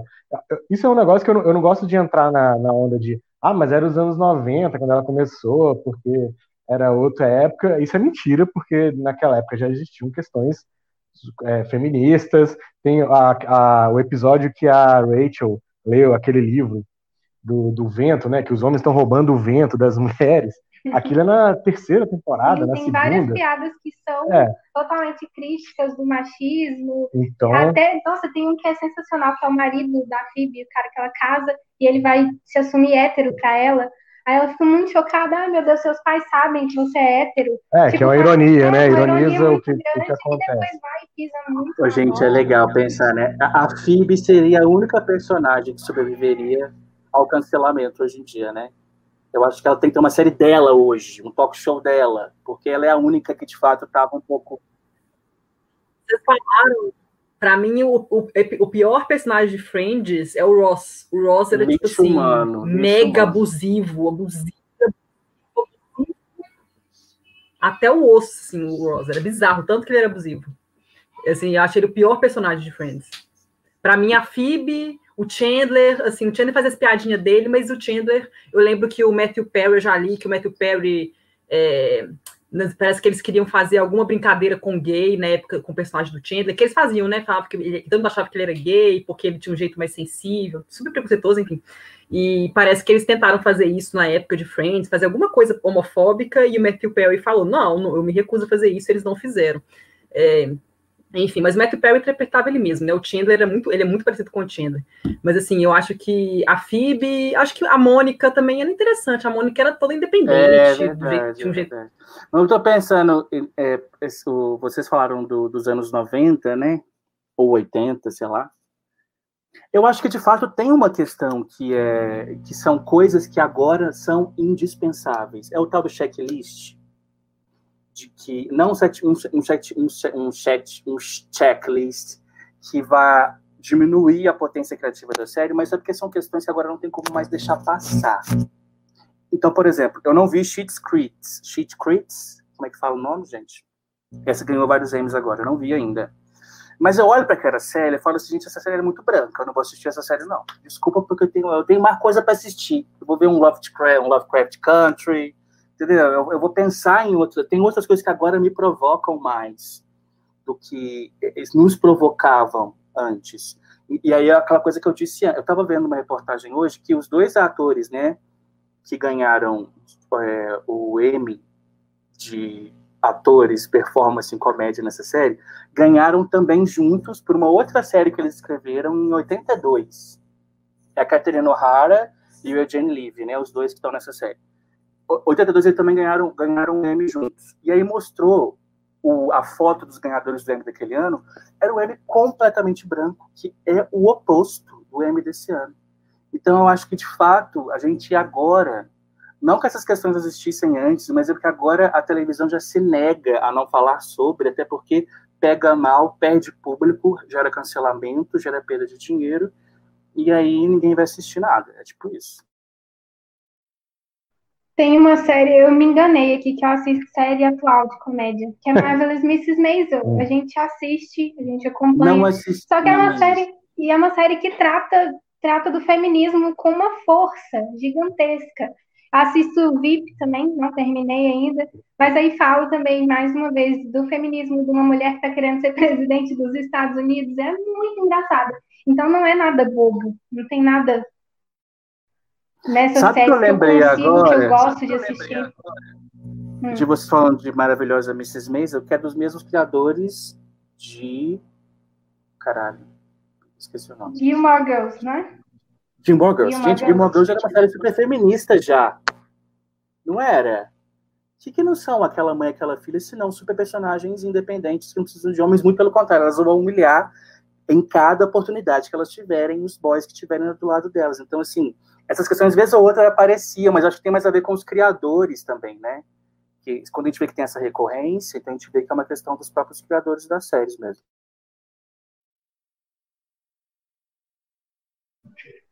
Mas tem uma coisa interessante sobre isso, que é, é quando a gente estava falando de Friends e, do, e que eu falei do tempo, né? Falei assim, ah, pô, Friends era assim porque era os anos 90. É, hoje em dia, como o João falou, né? Acho que super concordo, tipo, não se faz mais uma série sem pensar em, em, assim, cara, esse elenco aqui só tem gente branca mesmo, eu preciso, só, só, só pode ter gente branca. Um negócio que o pessoal não pensava antigamente. Mas o, o meu ponto era assim, Friends, ela foi baseada numa série que se chama Living Seagull. Não sei se vocês já ouviram falar dessa série. Que era, cara, é, é o. Era com a Queen Latifah, É, é. Friends, só que com o elenco todo negro. Todas as pessoas eram negras. Jura? Juro, eram pessoas negras nos seus vinte e poucos anos, vivendo em Nova York. Era a Queen Latifah, como a Bia falou. é, que acho que a Queen Latifah devia, é uma- é era o grande nome, né? Assim como o Friends, na época, não tinha nenhum grande nome no seu elenco, né? Ele lançou os nomes, a Jennifer Aniston, o, o Matthew Perry, enfim, que é a galera toda. Se vocês estão ouvindo aqui, é, podem ficar tranquilos, não precisa chamar a polícia, Que é todo é a, é a vizinha mesmo, ela grita, ela, ela conversa gritando. Na verdade, ela não conversa, ela grita, né? E, enfim, tá, tá. Perdeu até o, o rumo É. da conversa. É o tom de Não, eu- voz eu- dela, não é que ela eu- grita, é o tom de voz dela. Sim. Eu, eu já achei o fio da meada aqui, que eu tinha perdido. Então, assim, é, você vê que tinha, tinha preocupação, tinha gente fazendo coisas diferentes, né? De- é, parece que é um grande evento, né? Tinha gente pensando sobre isso. Só que Living Single não foi pra frente. As pessoas meio que, os canais escantearam Living Single. Aí você tem um problema que é do alto escalão, do dono do canal, do showrunner, né? Todas as etapas ali. Mais ou menos como a gente viu o movimento acontecer no cinema, né? O cinema teve o período. Teve aquele Oscar de 2016, que teve a campanha do Oscar So White, né? Pô, só tinha gente branca indicada em todas as categorias. E aí começaram a rever, porra, isso está errado, tá completamente errado. A gente tem que repensar isso. E aí passou por todo esse, todas essas modificações, né? Chegando agora, inclusive, nessas modificações que, que a academia fez, de que os filmes, para concorrerem à categoria de melhor filme, vão ter que cumprir alguns critérios de inclusão e tudo mais. Boa parte daqueles critérios, inclusive, eu acho que não eliminariam boa parte dos filmes, porque é coisa assim, você precisa ter uma pessoa negra trabalhando na equipe técnica, você precisa ter uma mulher trabalhando na- distribuição, enfim, é bem improvável que em nenhuma etapa do filme, em nenhum momento, não vai ter ou uma mulher, ou um negro, ou um asiático enfim. Mas pelo menos assim, né? É, pelo menos assim, prega essas regras, pessoal, ó, você quer chegar a melhor filme? Então você vai ter que cumprir umas regrinhas aqui, que é o mínimo do mínimo mesmo, para a gente uhum. poder ter um pouco de inclusão nessa indústria, né, que é muito branca mesmo. Muito branca, muito homem, muito heterossexual, né? Pelo menos. E eu acho que isso tem a ver com uma parede que o consumo de séries foi empurrando. Eu acho que o consumo de séries foi isso é a mesma coisa com a televisão brasileira, que também tem essa dualidade de novelas versus séries, né? É, eu acho que as pessoas que consomem séries, como é mais nichado, e o nicho das séries foi cada vez mais evidenciando essa ausência de representatividade, as pessoas também queriam ver isso no, no cinema. E os bons atores estavam fazendo séries com essa representatividade, começaram a fazer filmes, começaram a ganhar Oscar. Então, assim, Viola Davis é um grande exemplo disso, né? Ela passou pelo Emmy, pelo Tony, antes de ganhar o Oscar de coadjuvante dela num filme que, na verdade, ela nem era coadjuvante, né? Enfim. Então, eu acho que tem isso, que a série, ela, por ser, por, por estar na minha casa, no meu computador, na minha televisão, ela tem esse, esse caráter um pouco mais pedagógico, talvez, do que o cinema, não sei. Eu acho que ele se infiltra mais na forma como a gente se comporta como espectador diante de um filme ou de, um, de uma série eu acho que ele educa mais a gente. Ele, ele, ele vai ditando, ele vai se adaptando de uma forma muito mais maleável. Isso, gente, sem querer também é, é, fazer esse papel do, do, Não é uma coisa messiânica dos estudos, eles entendem de, é coisa de oferta e procura, né? É engajamento, coisa de comunicação que o DT vai saber falar mais do que eu, mas assim, é, eu acho que tem um pouco disso, sabe? Não sei o que vocês acham.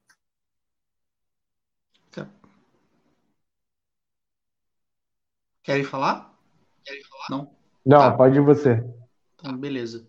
Eu, eu, eu, entendi o que, que o, o João está falando, realmente, a questão da, da, da, influência né, da, da série, né, puxando para isso. Sem dúvida, é, pelo alcance é, hoje mais fácil, exatamente por conta dos streamings, eu acredito que essa mudança. Meu Deus, o computador reiniciou de novo é, eu acho que a, faz parte, entendeu? Eu acho que a, a, esse contato ali do tipo de da popularização da série, é, ela com certeza é, tem esse reflexo aí na questão do, do cinema. Bicho, vou contar uma história para vocês. Meu computador, ele está reiniciando sozinho. Aí eu decidi, né, que beleza, eu tenho que resolver isso. Eu ia formatar, só que eu comecei a salvar os arquivos antes de formatar. Aí hoje apareceu uma mensagem: a instale um novo sistema operacional. Eu, cara, nem fudendo, mas eu falei nem fudendo, mas cliquei, ok. E, cara, tô tentando instalar essa merda. E toda hora que, na hora que chega ali, faltando 10 minutos, ele reinicia. Então eu não consigo, eu tô preso num loop infinito, né? Enfim, eu quero saber começando com a Dani, depois passar para o João e para Bio. Muito Rodrigo. triste falar de série se não tem nem democracia digital no Brasil. A gente não tem nem por onde começar. Não tem o mesmo acesso, tem computadores reiniciam, não tem internet. Nem sei, gente, eu não sei o que dizer. É triste, cara, é triste. Mas enfim, Dani, qual é a lógica né, do argumento, e isso aí, voltando à questão que a gente estava conversando aí mais cedo, qual a lógica do argumento das pessoas que falam que ah, assistir série é menos trabalhoso do que assistir a um filme. E aí a gente lembra do que o João falou, né? O irlandês. Iniciou de novo. É, a gente lembra do irlandês para que virou piada, virou um meme, né? Um filme de mais de três horas. O pessoal, não, não dá para ver o filme, tem que pausar. Mas a galera vai lá e faz o binge watching, assiste a série inteira em um final de semana. Né? Como é que é isso para você, Dani? Dani primeiro, depois o João, depois o Rodrigo e a Bia.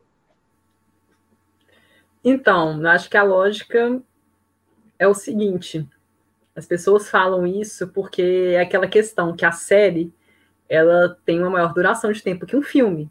Uma série, se ela tem uma hora de duração cada episódio, são oito episódios, são oito horas você convivendo com aqueles personagens, com aquela trama, então, assim, você meio que entra naquele universo daquela série e você se envolve, se você gostar da série, claro, você se envolve com aqueles personagens e você é como se, que, se eles entrassem para sua vida. Eles fazem parte do seu cotidiano. Então, você acompanha essa série durante Tem série que dura 10 anos. Você pega Grey's Anatomy, tem quanto tempo que tá? Deve estar na 17 temporada, quase 20 anos. ER durou séculos também. Você pega Buffy, durou 7 temporadas. Friends durou 10. Então, tipo assim, Friends eu trato como se eles fossem um irmão mais velho, sabe? Assim, é uma série que eu tá no meu todos os dias eu vejo algum vídeo de Friends. Então eu acho que eles esse, esse raciocínio de que a série é, são mais fáceis de ver por causa disso, porque a gente cria uma conexão mais forte com os personagens, porque a gente acompanha eles por mais tempo, são mais episódios, é mais tempo. Um filme não, um filme é duas horas, acabou, uma hora e meia. Se você não se identifica com a história do filme, com os personagens, acabou, você vai achar o filme chato. Se o filme for muito pesado, você tem duas horas, pega um Tenet, são duas horas e meia, e é um filme extremamente complexo e frio. Então, assim, você vai ficar assim, que difícil ver esse filme, é difícil. Agora, uma série não, mesmo que você pega o Mind Hunter da vida, que é uma série extremamente pesada, é uma série muito densa, é pesadaça, pesadíssima, assim. Tem gente que não quer nem ver. Minha mãe fala com minha mãe que é médica e ela fala, não quero ver isso de jeito nenhum. Ela quer ver coisa alegre, ela quer rir e tal porque Mind Hunter é pesado. Então, assim, mas é uma série que eu vi direto, eu não consegui parar de ver, porque é uma série que te envolve. Então, você vê o primeiro episódio, você fala, quero ver mais, eu quero ver quem, quem que eles vão entrevistar, qual vai ser o próximo serial killer que eles vão entrevistar, quero ver essa pessoa, o que, que você passa na cabeça dessa pessoa. Então, você se envolve com os personagens, você, você se envolve com, com, todos, porque os personagens, eles estão lá, eles estão lá para entrevistar os psicopatas, os serial killers e tudo mais, mas eles têm as vidas pessoais deles, os problemas deles, então você se envolve com os personagens. Então, você acaba que digere a série mais facilmente do que um filme que é pesadaço de duas horas. Então, assim, é, eu acho que a lógica é, é, essa, porque a série você você traz ela para perto de você e você convive com ela por muito tempo, dependendo do tanto que ela dura. Então é, é muito mais fácil você você, tipo, se, se envolver com ela, você se dirigir, digerir essa série. Agora, um filme não. O filme tá lá duas horas, acabou. O irlandês, três horas, três horas e meia quase, e você vê, tipo assim, se você não tem paciência, você realmente fala, muito difícil assistir isso, não aguento, não quero ver isso mais. Então, eu acho que é, eu acho que é por causa disso. Eu acho que o argumento é nesse sentido. João? João sumiu, voltou. Voltei, voltei, voltei. Fui no banheiro rapidinho. É minha vez de falar? Sim, de é sobre essa questão, né? Não, você manda, sabe, lembra a pergunta ou perdeu ela? Lembro. Fiz. Lembro. Cara, eu acho que. Ah, não sei, eu não queria falar que é preguiça também, para não ficar velho chato, mas eu tenho essa tendência de achar que é um pouco de preguiça das pessoas. Eu também acho que já falamos disso aqui hoje, né? Que essa coisa do binge, porque a gente, a Netflix é recente, né? É, é relativamente recente. A gente não pode dizer que ela determina todo um consumo de cinemas e séries, mas eu acho que as pessoas estão não estão afim de ter experiências que demandem mais tempo, sabe? Então a falsa experiência, a falsa, a falsa impressão de que o desenrolar de uma história acontece num espaço mais curto de tempo, dá para as pessoas a sensação de que elas já estão tendo a experiência delas. E mais do que isso, de que elas podem falar sobre isso, porque é muito, é, eu acho que tem a ver com isso, né? Eu quero ver um, uma série, quero poder falar sobre ela nas redes sociais, quero poder postar e tal. E eu acho que quando você vê um filme que demanda mais tempo, que demanda um comprometimento, um outro tipo de engajamento, acaba que as pessoas ficam meio com uma preguiça mesmo. Sei lá, se eu estou sendo meio velho, chato, professor de artes que quer ver os alunos verem filmes de 10 horas, entendeu? Em preto e branco, mas eu tenho essa tendência, gente, não adianta. Embora, embora eu também ame uma boa série de pouco tempo, uma Fleabag me, me, me, me dá um amor. Eu vejo uma Fleabag sem, sem dor mas eu vejo um, um Irishman também feliz. Então, eu acho que é isso. Eu acho que a gente vai se deparar com um tempo, gente, em que os nichos vão ficar cada vez mais distantes. E que cada vez mais, para você fazer um filme de três horas, vai ter que ter parte 1 e parte 2, entendeu? Porque não vai, não vai dar muito dinheiro a coisa de comprometer, de engajar as pessoas para sentarem num, numa cadeira e ficar lá muito tempo, não. Exceto se for Marvel, né? Mas aí a, a Marvel é quase três horas, né? Mas aí passa rápido, né? Porque é 50 mil coisas acontecendo por segundo, morre uma viúva negra, renasce o Capitão América, que entra dentro de do, do, do, um guaxinim, Sei lá o que é aquilo, gente. E eu, eu, não, e outra coisa, mas eu amo, tá? Deixando muito claro aqui que eu amo muito tudo que tem a ver com MCU, com exceção de algumas coisas, mas aí é um outro programa, não é, não é hoje que a gente vai falar disso. Ô, João, mas aqui, mas essa questão que você falou do tempo, assim, tem muitos filmes que fizeram sucesso de bilheteria que são longos. Assim, acho que tem, acho que existem pessoas, existem pessoas que estão dispostas é, a assistir Mas um que filme que é de sucesso de bilheteria? O que, que é sucesso de bilheteria? Não sei se fizeram sucesso de bilheteria. Então, não, então. Você pega os filmes do Scorsese, os filmes dele são Uhum. longos. O irlandês não pega, mas você pega o Lobo de Wall Street, por exemplo, que é um filme longo, acho que são quase três É. horas. E é um filme Não, gente, é o silêncio, não é que chama aquele filme dos padres? É o silêncio? Ah, o Silêncio, Silence, Silence. Eu não vi Silence. Aquilo ali tem quase quatro horas. Quase quatro horas. É difícil, porque é um filme lento. Não é igual o irlandês, que tem gente morrendo, sangue na tela. É um outro tempo, sabe? É, mas assim, Não, mas é os filmes exemplo. Nolan, os filmes do Nolan tem todos duas horas e meia, os filmes do Batman, Origem, Dunkirk, tudo duas horas e meia. Então, assim, Mas esses filmes, eles seguram a onda. Eles seguram a onda, sabe? Eles, eles não deixam a peteca cair, não. É diferente, por exemplo, é, deixa eu pensar aqui, de um. tô- está falando de diretores que foram fazer séries, né? Eu lembrei lá, aí, aí foi lá atrás. Aí é TV Tupi, nem é manchete. Que é. Vocês lembram quando. Vocês já viram aquela série do Bergman, Cenas de um Casamento? Que inclusive vai virar agora uma série com a Carey Mulligan. Vamos refazer a série nos Estados Unidos. Mesmo na série, isso eu acho interessante. Inclusive, eu recomendo que as pessoas que estão vendo a gente assistam. Mesmo na série, o Bergman não abre mão de fazer o ritmo dos filmes dele. Que é um filme com. É um outro tempo. É um filme do, do tempo do psicológico dos personagens. Essa, eu estou muito, inclusive, curioso para saber como essa série vai ser adaptada para hoje. É a Carey Mulligan e o Oscar Isaac que vão fazer o, o papel principal. O que, que vai, o que, que eles vão arrumar? Como é que eles vão? A minha pergunta, na verdade, é como eles vão conseguir estragar esta série? Porque, assim, desculpa, amores, hoje em dia não tem como você ficar sem eh, meia hora sentada vendo um casal se olhando sem falar um diálogo num- em, em se tratando de séries. Se fosse um filme, até acharia que era possível. Agora, se tratando de séries, eu acho muito difícil. É, tem três coisas para falar. É, primeiro que o que o João falou de comentar nas redes sociais, de estar por dentro de uma série que está todo mundo assistindo e todo mundo assistindo junto da sua casa e comentando, eu acho que isso é algo que nos toca, é algo que faz com que a gente acompanhe um Game of Thrones, mesmo tendo sido desastroso o final. Então, eu acho que essa é uma parte muito importante da gente se considerar da lógica de se assistir uma série. Claro que o filme também tem isso, né? A gente quer assistir um filme que está todo mundo assistindo e para comentar e para se sentir pertencendo a esse momento. É... O que, que eram as outras duas coisas? O filme, acho que filmes, cada vez menos tem filmes assim, né? Com essa pegada, tipo, De todo mundo porra, todo mundo vai assistir esse filme, vai ser um fenômeno.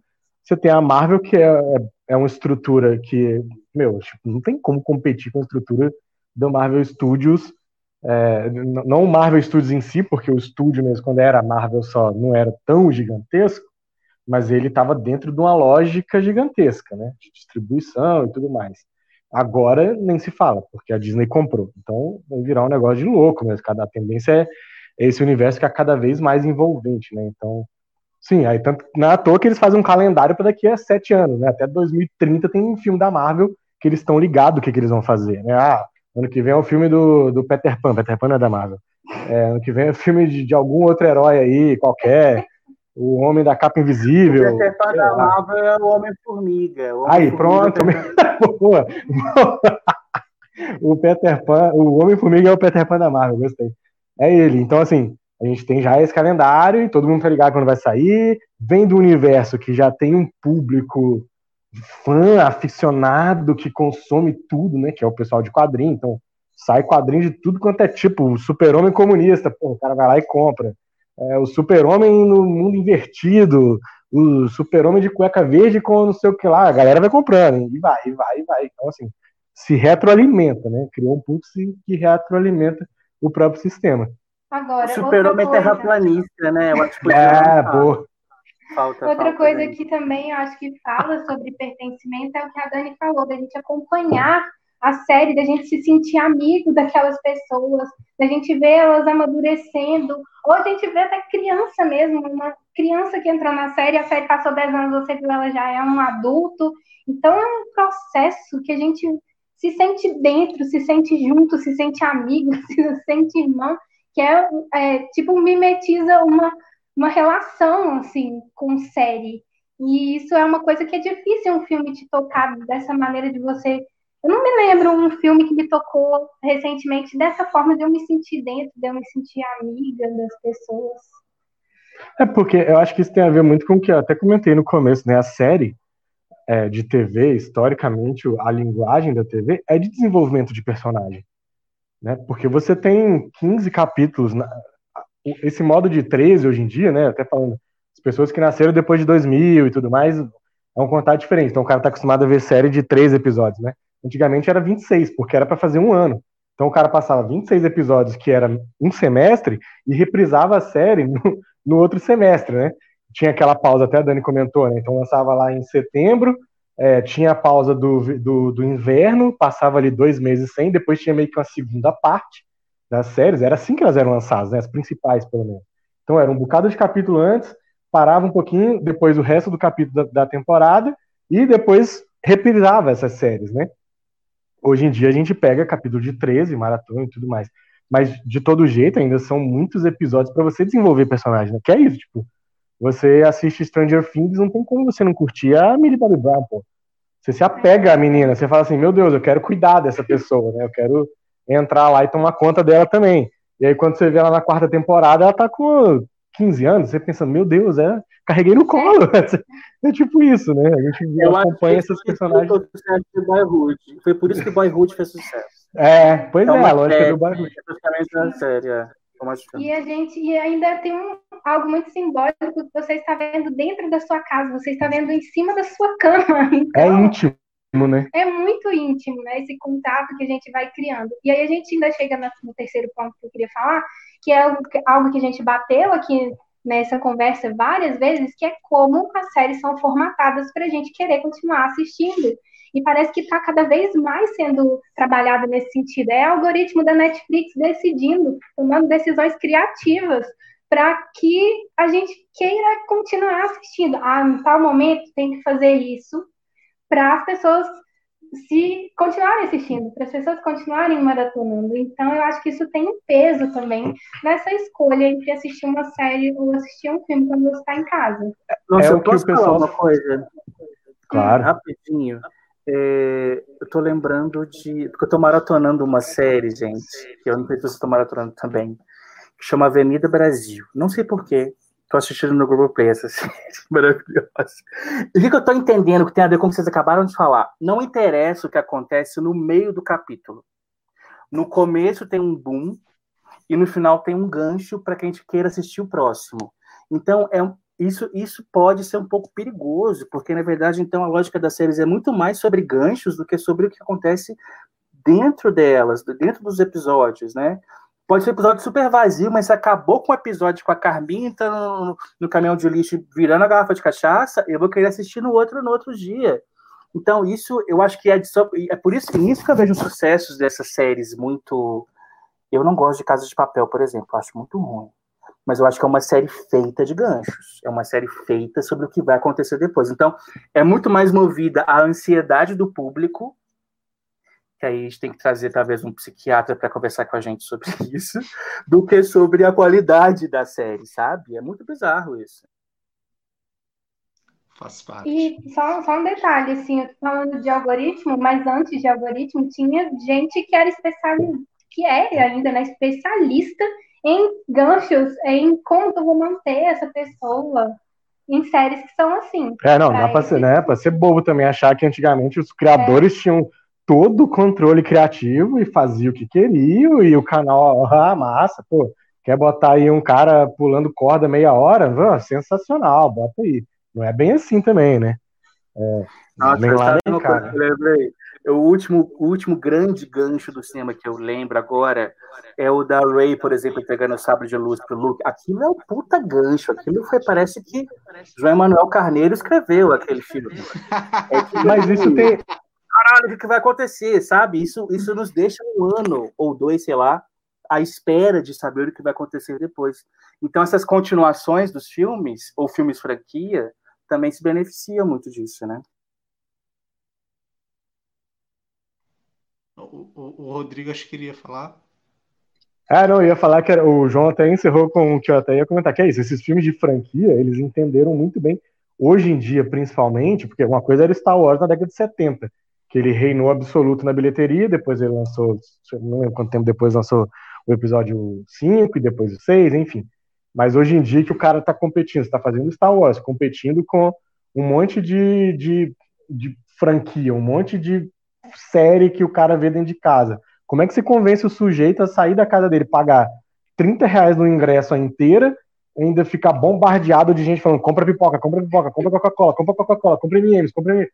Tipo, como é que você convence essa pessoa a gastar de, né, de brincadeira, assim, 60 contos, 70 reais para ir assistir seu filme, sacou? É isso, aí tem que fazer um tem que fazer um gancho foda, então bota lá a Ray entregando o sabre pro Luke e o cara, porra, daqui a dois anos eu vou ver essa continuação. E ele vai ficar durante dois anos esperando aquele momento, né? E vai lá assistir mesmo. Tá?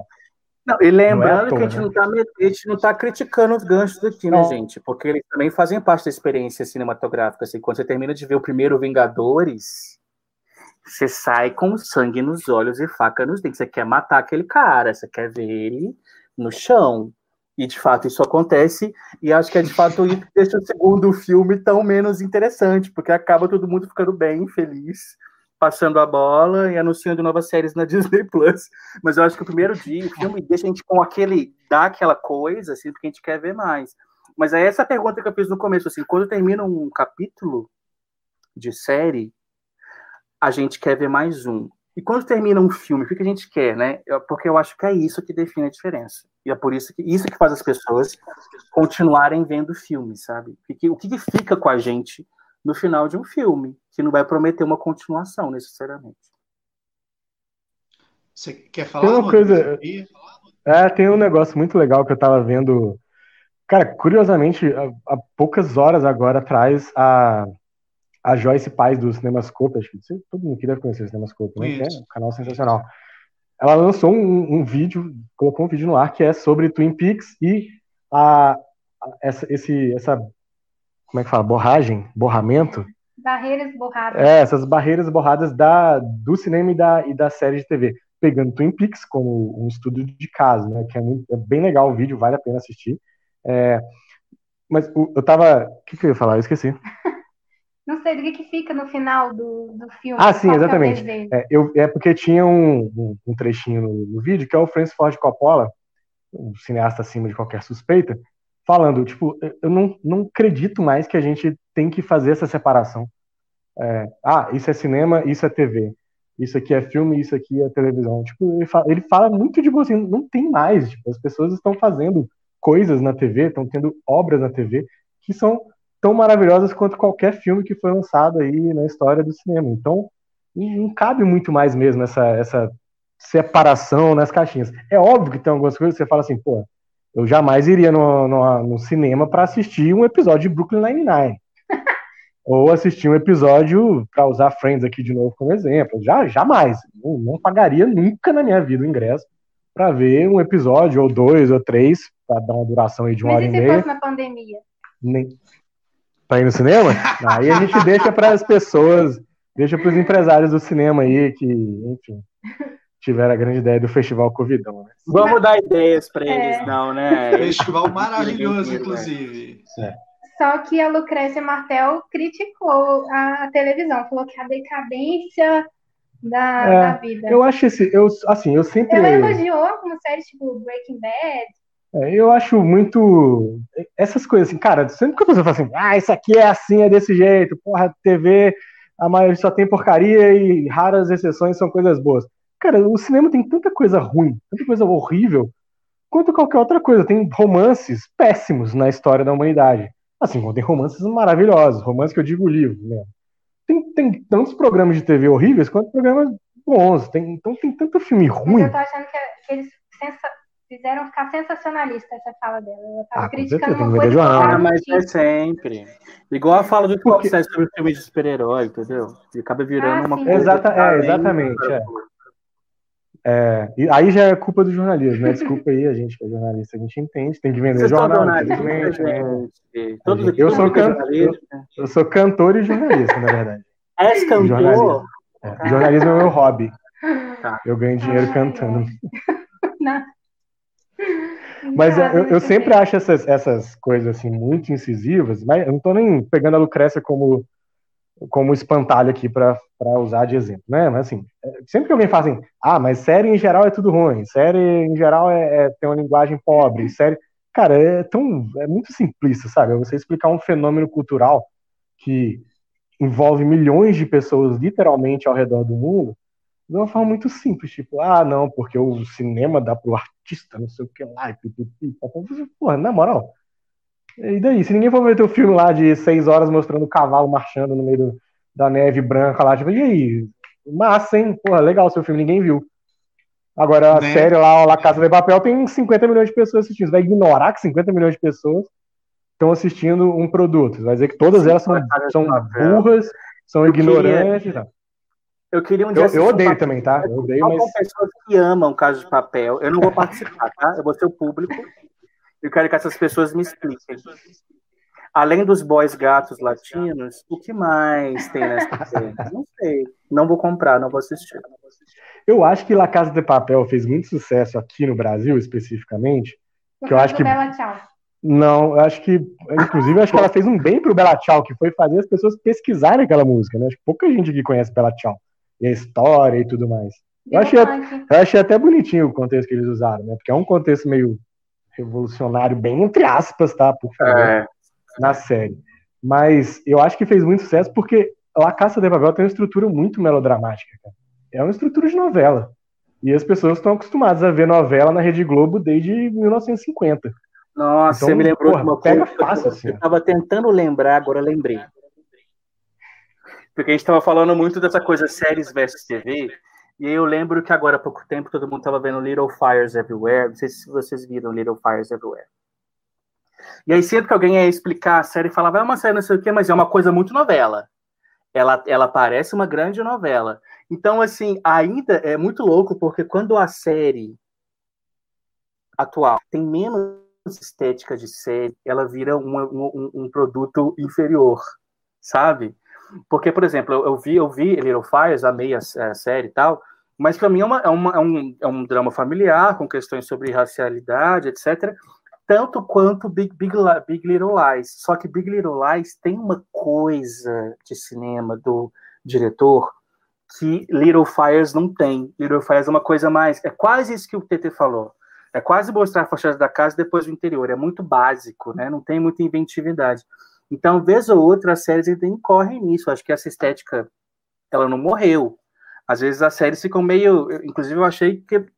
Eu não entendi porque a Reese Witherspoon e a Kerry Washington se meteram nessa série e se chamar um puta diretor ou diretora para fazer uma coisa espetacular e tal. Porque eu achei muito básico. Mas também é minha opinião subjetiva, né, gente? Que não quer dizer nada. Mas opiniões são. Eu não gostei, não. Ponto. Opiniões são opiniões. Tá, então, é sobre... eu, Little Fires Everywhere, eu achei. Para mim, o problema foi justamente isso. É porque eu, eu, eu sou meio assim também. É, se, eu quero, se eu vou ver novela, eu vou ver novela. Se eu quiser ver novela, eu vou ver novela.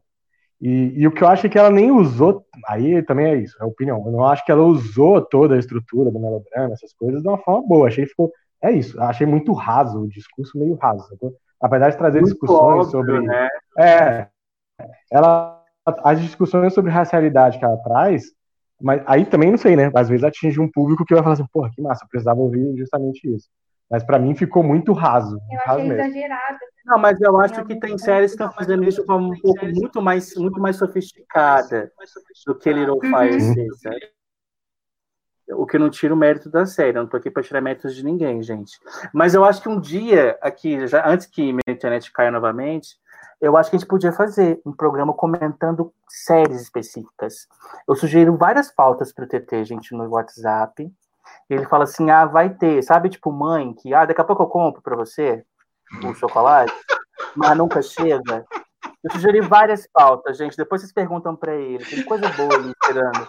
Eu acho que é só 2022 que chega.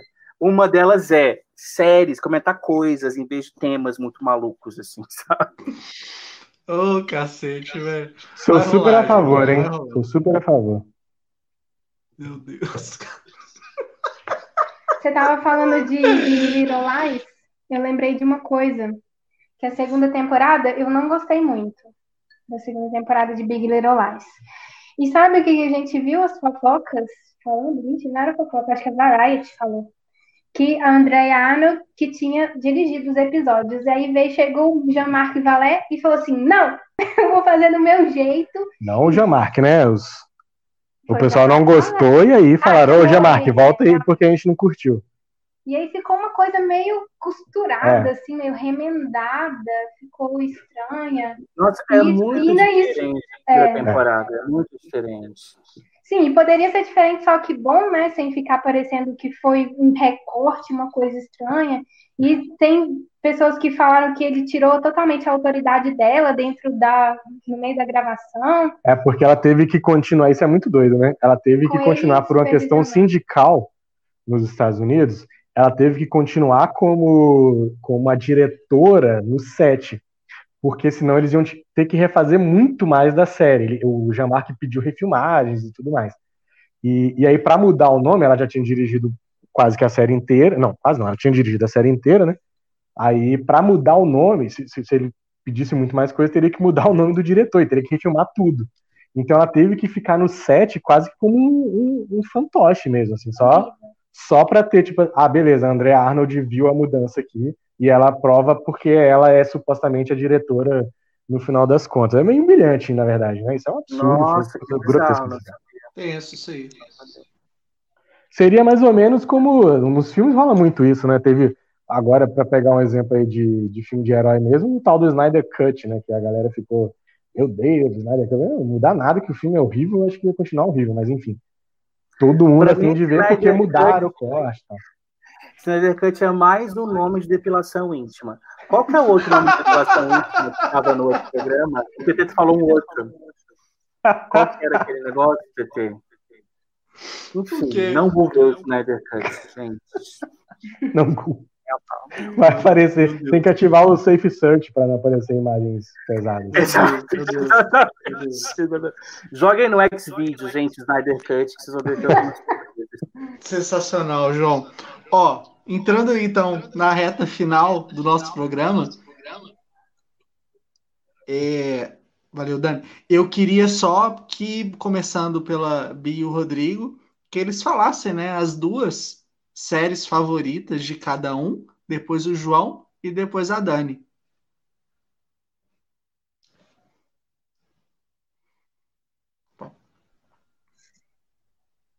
Quer começar? Pode começar. Tenho. Não tem. Só isso. Gente, eu fiquei pensando muito nisso. Eu tenho muita dificuldade de dizer qual é meu filme favorito, qual é minha série favorita da vida. Eu tenho etapas, assim. Eu tenho. Aquele ano eu gostei muito de assistir essa série. Naquela época eu gostei muito de assistir aquela outra série. Consigo dizer que The Handmaid's Tale é uma das minhas séries favoritas. O povo fica criticando, gente, não sei por quê.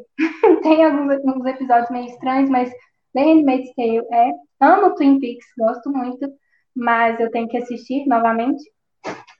O que? Nossa senhora! O Maurício Bruno tem só seis anos, ele não tinha nem que estar aqui, Maurício Bruno. Tá dormindo já, tá, garoto?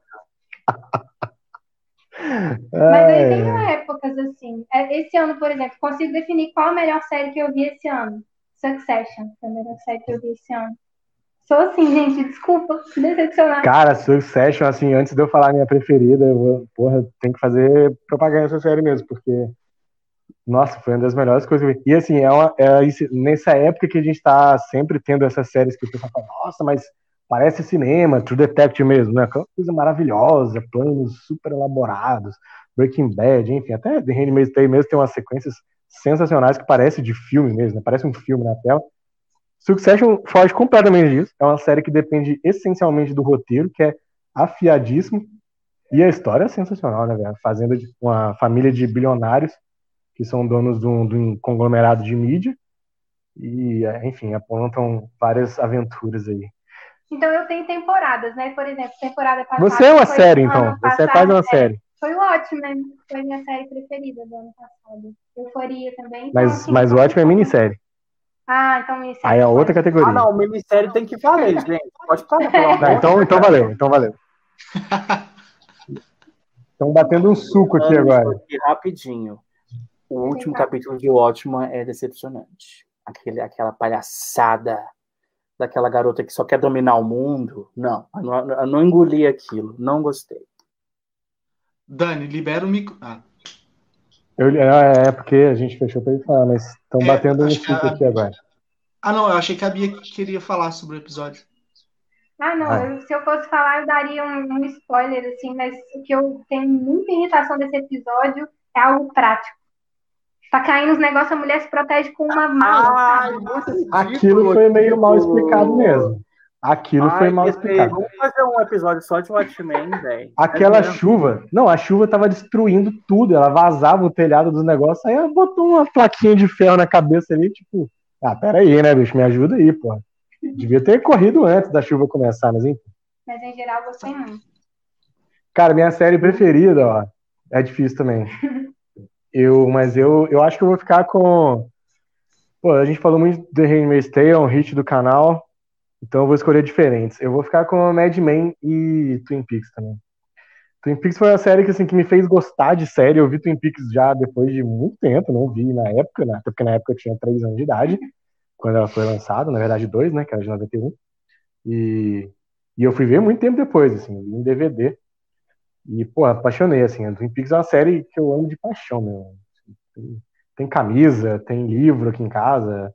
Então não tem a série em si, né? Curiosamente não, não tem, mas enfim. É um plano aí comprar os boxes maravilhosos. E Mad Men, que eu acho. Mad Men é muito doido, cara. É um, é, se passa no universo da publicidade, né? Quem não assistiu vai conferir aí. É, que é muito específico. Tem um, um universo ali que ela lida muito específico, mas que no final das contas está tratando sobre, mais uma vez, o ser humano, né? Tipo assim, o que, que, que é ser uma pessoa vivendo no planeta Terra com todos os seus conflitos, com todos os seus dilemas, para onde que eu vou quando eu morrer, o que, que eu estou fazendo aqui, enfim. É isso. E assim, tem diálogos sensacionais, né? São diálogos assim para ficar guardados mesmo. Ah, exatamente, atuações, atuações brilhantes, né? Você falou disso do universo publicitário, que a gente não tem contato, ainda mais que é um publicitário dos anos 50. Sim.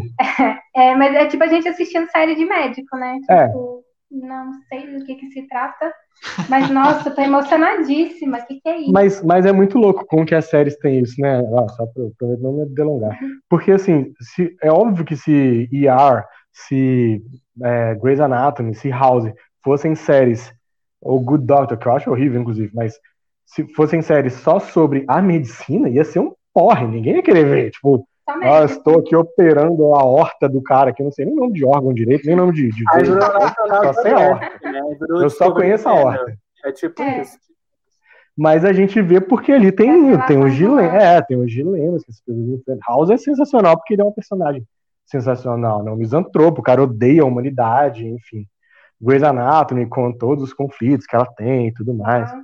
Uma coisa, só que complementar isso aí de Mad Men, é, será que tem gente que assiste, tipo, falando, nossa, Don Draper é demais, esse é o tipo de homem que eu quero ser? Com certeza. Tipo The Office, que o povo não entende que é uma crítica. É, tipo, vai, vai que não, vai que não, tipo aquela Peaky Blinders, pô, que os caras é. são tudo, pô, é uma série de, é uma série de gangster britânico que os caras se comportam muito mal, eles assassinam pessoas, né, eles encomendam morte, e tem gente que acha que aquilo lá é ser um. É, é muito doido isso, Aquela mas com moto. certeza.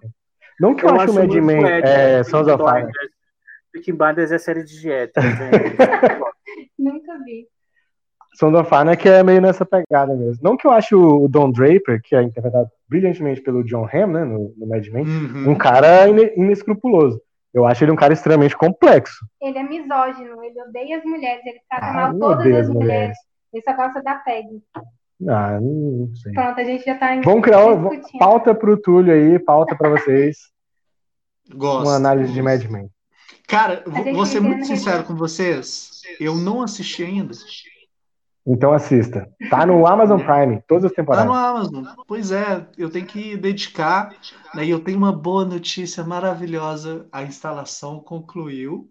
E agora eu vou formatar essa merda. Porque quando a gente afunda o pé na jaca, a gente vai com força. Então vou formatar essa bosta aqui e vamos ver se vai dar certo.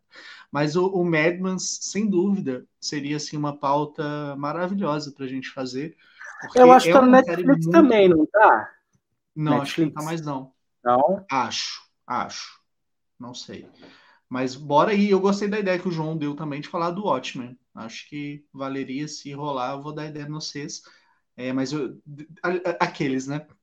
Antecipando o momento final, depois eu quero, faço questão que vocês voltem para a gente fazer a análise de um filme. Aí, no final, na hora. Ó, aqueles que jogam batata quente. No final, na hora que a gente estiver fazendo as despedidas, vocês me falam o filme que vai ser. É assim. Aqui, aqui é assim, desse jeito. É... Não, Rodrigo B, tem mais alguma coisa para falar sobre as séries, as considerações, ou pode passar para o João? João, duas séries favoritas. Cara, eu. É difícil esse termômetro, né, de escolher as séries favoritas, tanto quanto os filmes, mas eu acho que, assim, a minha favorita atualmente, que a, única, a última que me deixou no seu conjunto, todos os capítulos querendo morrer e viver pelos personagens foi o Ozark. Pra mim, Ozark é. Caralho, velho. O que, que é aquele último capítulo da terceira temporada, meus amores? O que, que é aquilo? Não vamos falar nada sobre, mas assim, para mim, Ozark. Eu tava assistindo ela o tempo todo comparando com Breaking Bad, assim, mas eu acho que o que para mim faz uma série ser boa é essa, essa incapacidade dos realizadores de deixar a peteca cair nunca vai ter uma, um capítulo ruim, sabe? Que é o caso para mim que me deixa que não me deixa colocar Handmaid's Tale nesse top, assim, porque para mim a terceira temporada de Handmaid's Tale tem muitos problemas que eu não consigo engolir.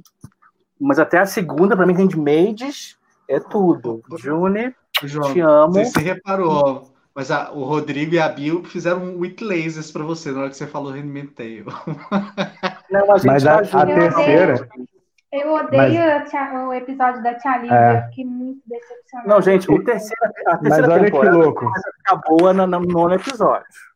Antes daquilo, eu não sei. É, é então, a, a, terceira, ela tem 13 episódios, e, e aí foram três episódios a mais do que o normal, porque a primeira e a segunda Pode tem 10. Ser. Então eles tinham mais fechadinho. Na terceira, eles inventaram de botar mais três. Cara, mais três episódios na série é muita coisa. É, e, e, mas eu acho que nos une e com aí relação a desandou mesmo, deu uma desandada. É que todos nós estamos vivendo em Dile, Dile, como é que é, Gilead? Como é que chama o nome do capítulo do, do país? Gente, o discurso do Bolsonaro parece o discurso Gilead. do comandante, gente. É muito parecido. Eu fiquei me sentindo muito querendo ir para Argentina, vazar logo daqui. Mas Ozark é um primeiro, eu acho que o segundo para mim é Girls, gente. Eu, eu vivi Girls como se fosse a última série da minha vida. Eu tinha acabado de separar. Então, ver aquelas garotas querendo sobreviver e transando com o Adam Driver me deu uma esperança, me deu uma, uma luz no fim do túnel que para mim até hoje persiste. E eu vou colocar um terceiro, que não pode, eu vou infelizmente fazer esse papel, que é Laços de Família. Eu acho que é a terceira série que eu gosto muito. Que tem um texto incrível, que tem personagens maravilhosos, está reprisando agora, inclusive. E a gente não falou nada de séries brasileiras hoje. Está muito americanizado nesse canal. Então eu vou trazer esse momento nacional. Laços de Família é meu terceiro lugar, gente. Antes da Dani falar, eu vou falar as minhas também, cara. É... O Estúdio 60 foi uma série que teve uma temporada só. Era uma série escrita pelo Aaron Sorkin. Eu não lembro se ele era o showrunner também, não vou lembrar. É, tinha o Matthew Perry no elenco, tinha um elenco muito legal, e falava basicamente, imaginem o Saturday Night Live, é, era uma série que falava sobre os bastidores de um programa de TV. É uma temporada, gente, mas uma temporada assim, épica, saca? Uma temporada maravilhosa. E como ele fala muito de processo criativo, é, pega muito ali os bastidores, os problemas dessa equipe de produção, para mim bateu muito. Então, gosto muito dela, mas ela seria a terceira, porque a segunda, né, que eu vou falar aqui, João, eu vou roubar também, tá bom? É Leftovers, da HBO. E por que o Leftovers? Porque ele pega um pouco da essência que a gente tinha em Lost, que Lost era uma série. Por causa da Liv Tyler, por causa da Liv Tyler. Também, também, boa lembrança. Lost era uma série sobre perguntas, não respostas. Leftovers vai nesse, nesse caminho também. E ele cria questões que, assim, não tiveram respostas, sabe? Ele flerta muito com fé, é, paranoia, e, bicho, o Justin Terox, ele destrói na série. É, ter assistido Leftovers, para mim, foi uma experiência surreal, a terceira temporada maravilhosa, tá? Eu recomendo para todo mundo. E, em primeiro lugar, tô vendo o pessoal falando aí, é Lost, definitivamente, porque, cara, eu assisti a série de TV, comecei com Simpsons, é, Família Dinossauro, Friends, Arquivo X, mas foi com Lost que eu comecei a levar a sério. Então, Lost para mim foi como se eu tivesse um relacionamento amoroso durante os seis anos de Lost, mentira, a partir do segundo ano. Então, durante cinco anos eu acompanhei Lost ali de uma forma religiosa. O último episódio, eu não queria tomar spoiler de jeito nenhum, e porra, foi em 2010, né? Uma época que a gente não levava spoiler tão fácil igual hoje. E eu assisti o último episódio uma vez, e eu só assisti esse episódio no streaming, né? Com alguém que estava transmitindo direto dos Estados Unidos. E o filho da puta, de vez em quando, tirava do canal. Né? Então, se a gente fica todo mundo lá nos comentários, filha da puta, volta, volta. É, e eu tenho o box, tenho que assistir aqui, tenho que rever o Lost, mas valor sentimental para mim fica Lost, né? Dani Pacheco. Gente, tem que ler em alto, voz alta o comentário da Karen que eu amei. João, eu matei aula para assistir Laço de Família quando reprisou no São da Tarde para ver Camila É sobre isso, isso é engajamento, isso é comprometimento com personagens, isso é se envolver com a história. Karen, nem sei. Tamo junto, amor. Ah, Brasil. Ai, que pobreza, Karen. Bom que hoje é só você jogar no YouTube a cena do cortar o cabelo, que ó. Vamos lá, então. Então, como a Bia falou, que ela, que ela falou que eu não consegui, eu também tenho muita dificuldade de fazer, de escolher, fazer lista de falar meus favoritos, eu não tenho, odeio falar que assim, ai, meu número um é esse, não tem. E eu tenho por épocas. Então, eu não escolhi dois, eu falei todas as séries, não são muitas, não, por épocas. Então, tipo assim, quando eu era criança, adolescente, adulta. Então, eu separei aqui. Quando eu era criança, criança, com meus nove anos, oito anos, sei lá, eu via, eu era viciada, Friends, eu já, eu já via Friends criança, com meus oito anos, assim, mas eu comecei a ver, tipo, na quarta, quinta temporada. É, Friends, Buffy, eu era viciada em Buffy a Caça Vampiros, amava Buffy a Caça Vampiros, amo.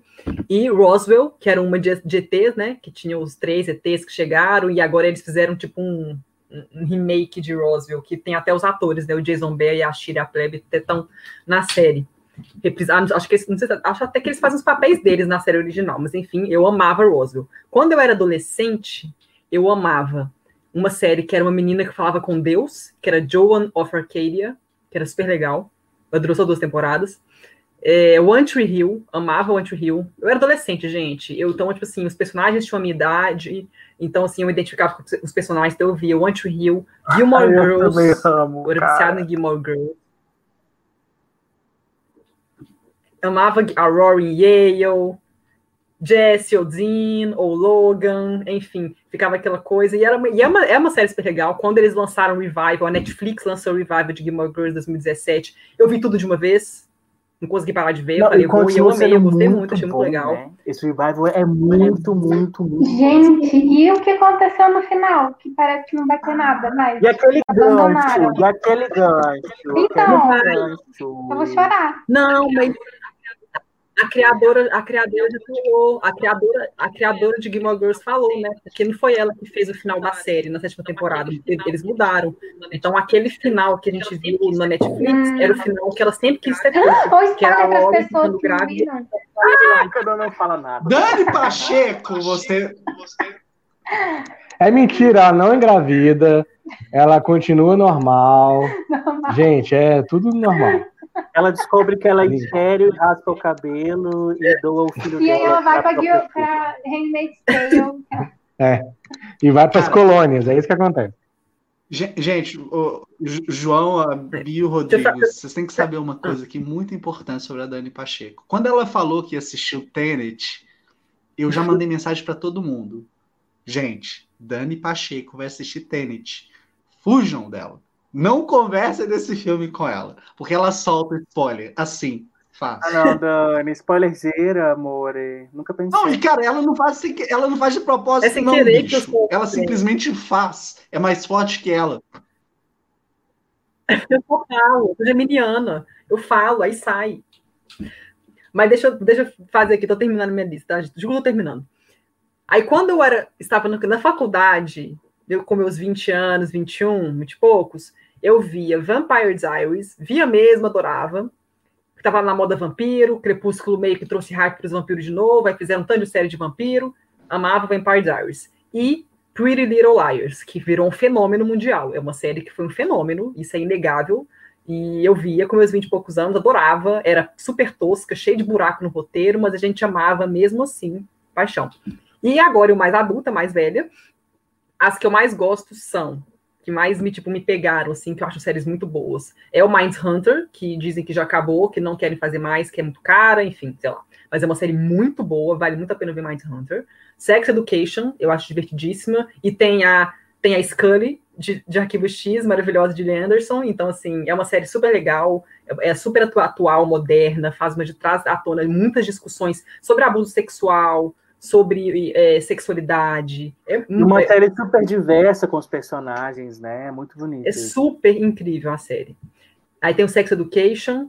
É, aí você, que é cheio de buraco, é tosca, o, o, o, o Joe, que é o Penn Badley, que é o protagonista e o vilão, ele é cheio de, faz tanta cagada, mas ninguém nunca consegue pegar ele, e, tipo assim, é uma série divertida, eu acho ela, tipo assim, é uma série que, sim, que é tosca. Isso é engraçado, você falou você, que é cheio de buraco e tosca, achei que você estava falando de mim.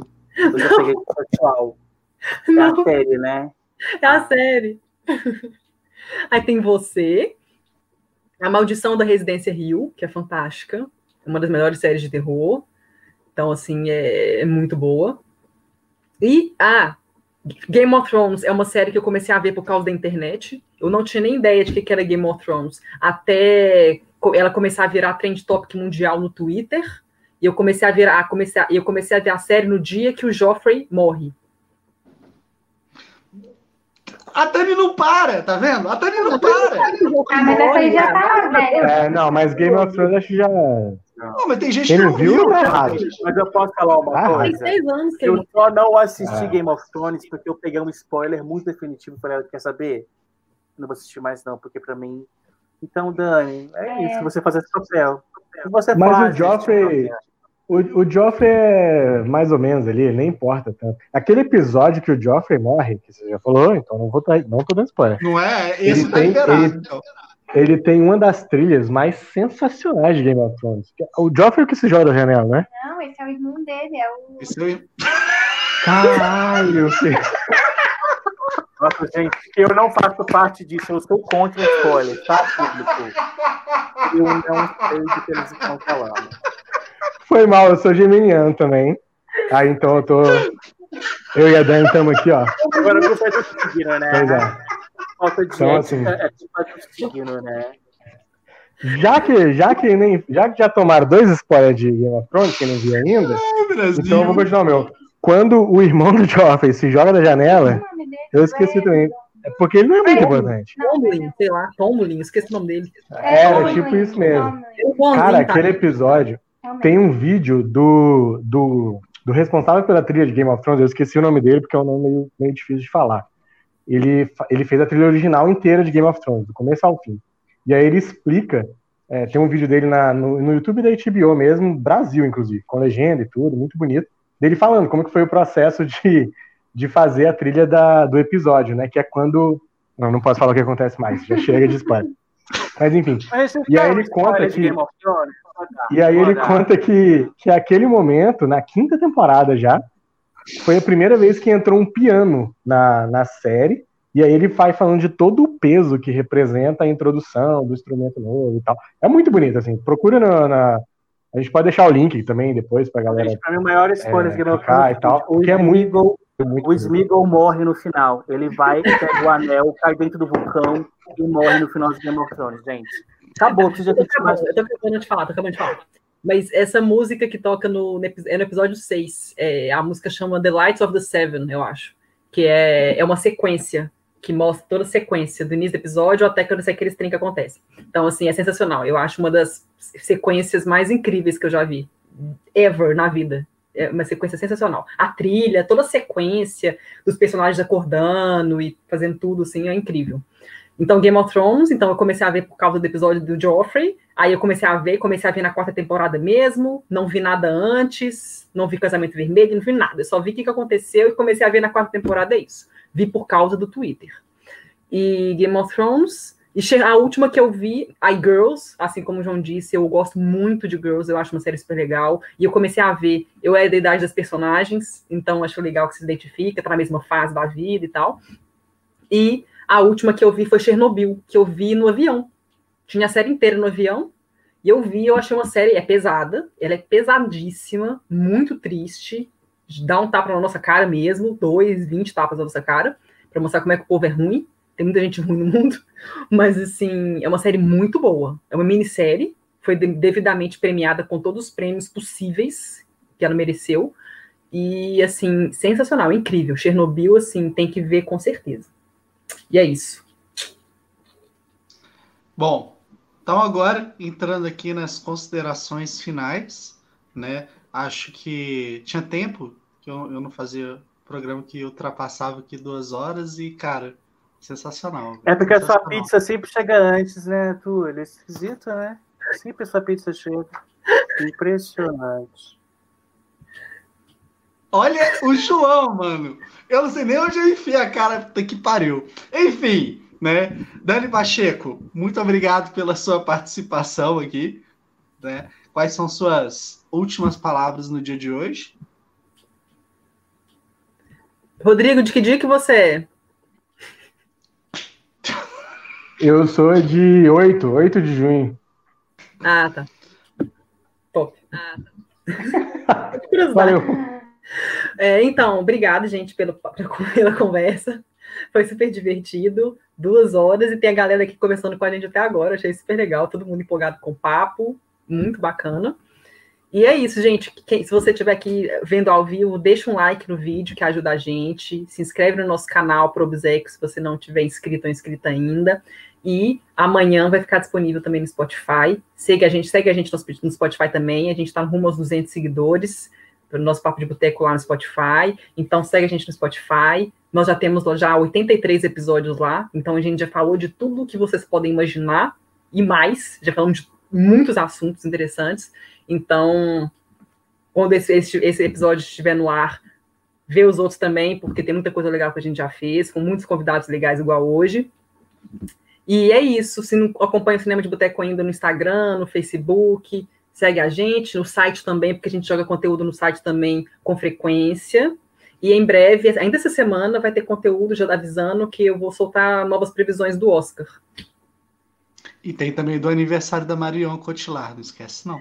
Ah, é sim, que a Marionzinha tá fazendo 45 anos e ela é minha atriz favorita. E eu fiz um vídeo especial e um post especial dando motivos para todo mundo amar a Marion, porque ela é maravilhosa. Amamos Marionzinha. Então, eu dou dicas de filmes para vocês conhecerem melhor o trabalho dela. Você também falou do belo trabalho de atuação dela no Cavaleiro das Trevas Ressurge? Ah, sacanagem, tadinha. A culpa não é dela. O Nolan que escreveu um papel muito tosco para ela. Gente, ela ganhou 50 milhões de dólares para fazer esse filme. Deixa ela, ela tá rica por causa desse filme. Eu, no lugar dela, faria pior.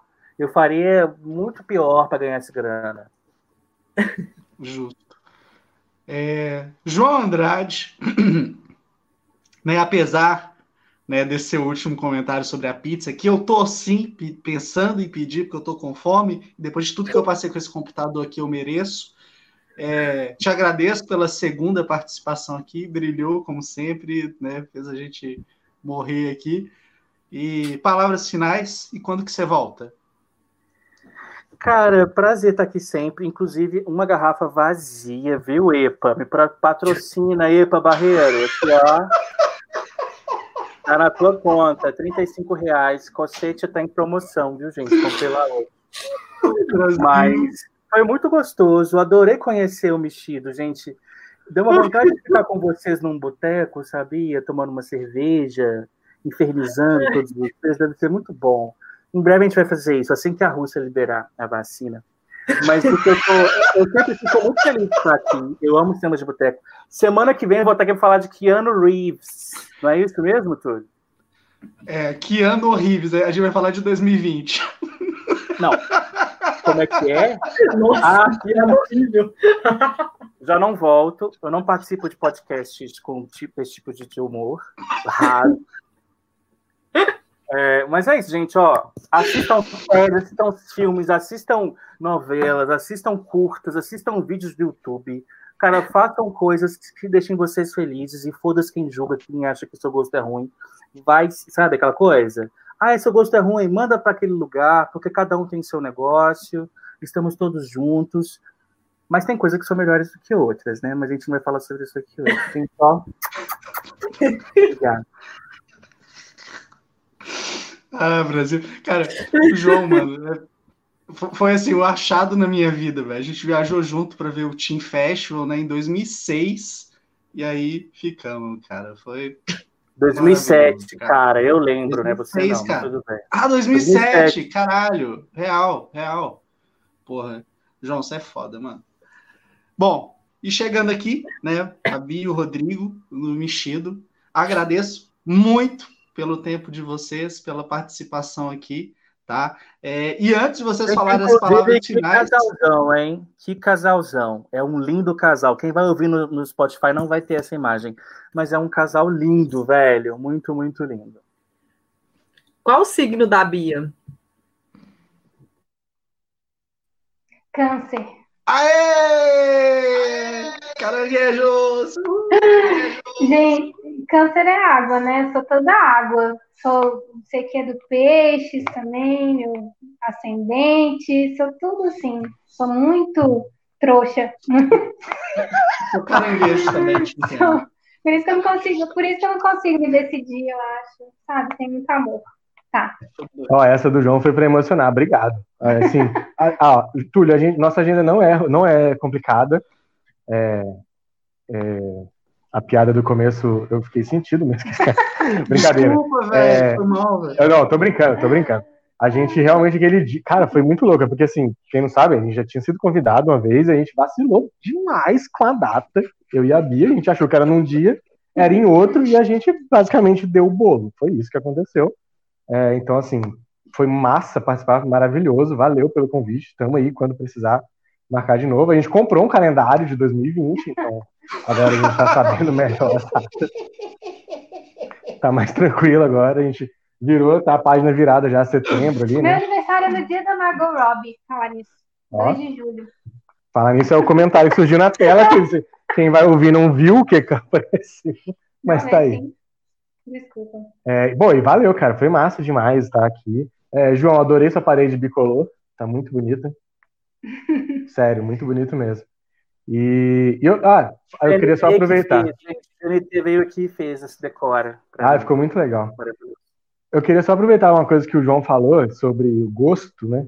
Gosto é uma parada muito difícil mesmo, né? Óbvio, tipo, tem até o velho ditado popular, gosto é igual o cu, cada um tem o seu, né? Um negócio assim. É. É, né?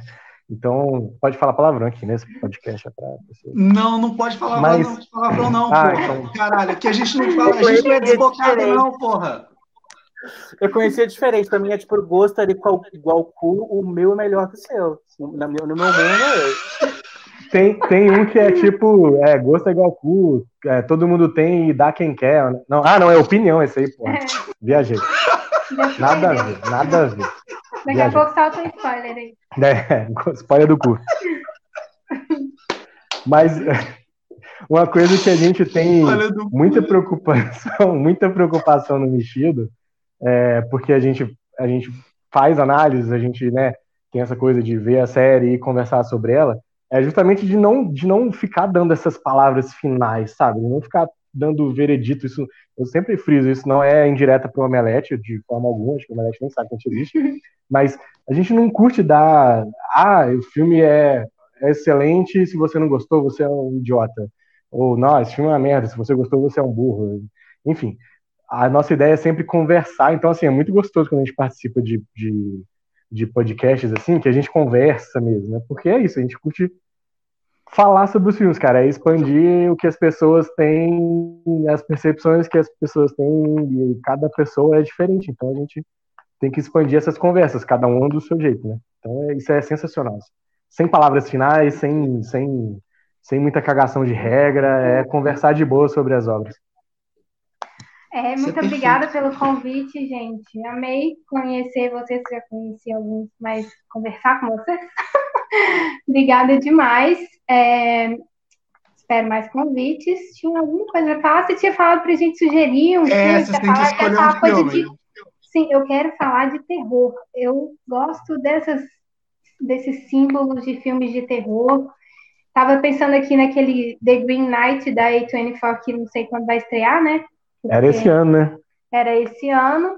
Tem o um Lugar Silencioso 2 também que ia estrear, mas a gente também não sabe. Então, chamem a gente para falar sobre filmes de terror, não é? Eu... A gente não tem esse nicho. Tem um filme que a gente amou analisar, que é Midsommar. Nossa, super polêmico, a gente odeia, a gente ama. É o, o, Bolsonaro não pode ver, porque se ele ver, ele vai falar que é cristofobia o vídeo. Porque gente, a gente meteu o pau no cristianismo. Nossa, Olha, eu, eu preciso falar uma coisa. Eu, ah, eu, vou interromper vocês, desculpa. É, eu ia falar, cara, antes de vocês sugerirem o um filme, eu ia falar, a gente não falou de Midsommar hoje. Vocês falaram. É, é tipo o um filme do podcast. Toda edição a gente fala, cara. Toda. É incrível, cara. É, é tipo um, um, chamado, assim. Acho doido. Então é isso. Obrigada. Ah? Adorei. Muito bom. Porra. Ah, ah lembrei de mais uma coisa. Temos que ir para o bar, sim. Quando a gente puder ir para o bar, vamos, vamos beber no bar mesmo. Precisamos, todo mundo. Nossa, cara. que saudade. Quase chorei quando o João falou. Vou falar rapidão aqui antes que acabe, então. Gente, eu quero, eu quero falar um, fazer um papo de boteco sobre Luca Guadagnino. As gays querem, as gays precisam de falar sobre esse diretor. A série tá bombando, é linda. Ele tem filmes maravilhosos. Vamos falar sobre Luca Guadagnino. Acho válido. Bom, então é isso. Agradeço aí a todo mundo que ficou, acompanhou a nossa transmissão aqui. 2 horas e 18 minutos de trans, tra, transmissão, né? Acho, acho doido. De transfusão, de transfusão. De transfusão. É, assim, eu geralmente, né, eu tenho a tendência a preferir coisa curta, assim, porque, ah, não, menos tempo. Mas o papo fluiu tão bem, cara, que acho que o tempo aqui é, é um detalhe, né? O pessoal que acompanhar, ouvir aqui, vai ver, vai ir de um lado para o outro assim, rapidinho. Então, de qualquer Deixa forma. Deixa um gancho obrigado. aí para o próximo programa, Túlio. Um gancho. Sim, o público.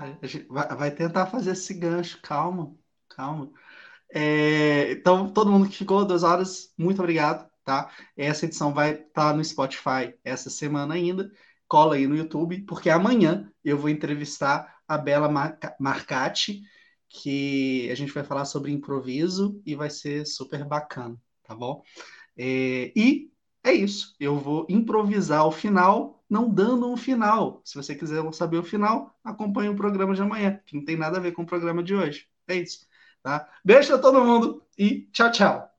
Você ouviu Papo de Boteco.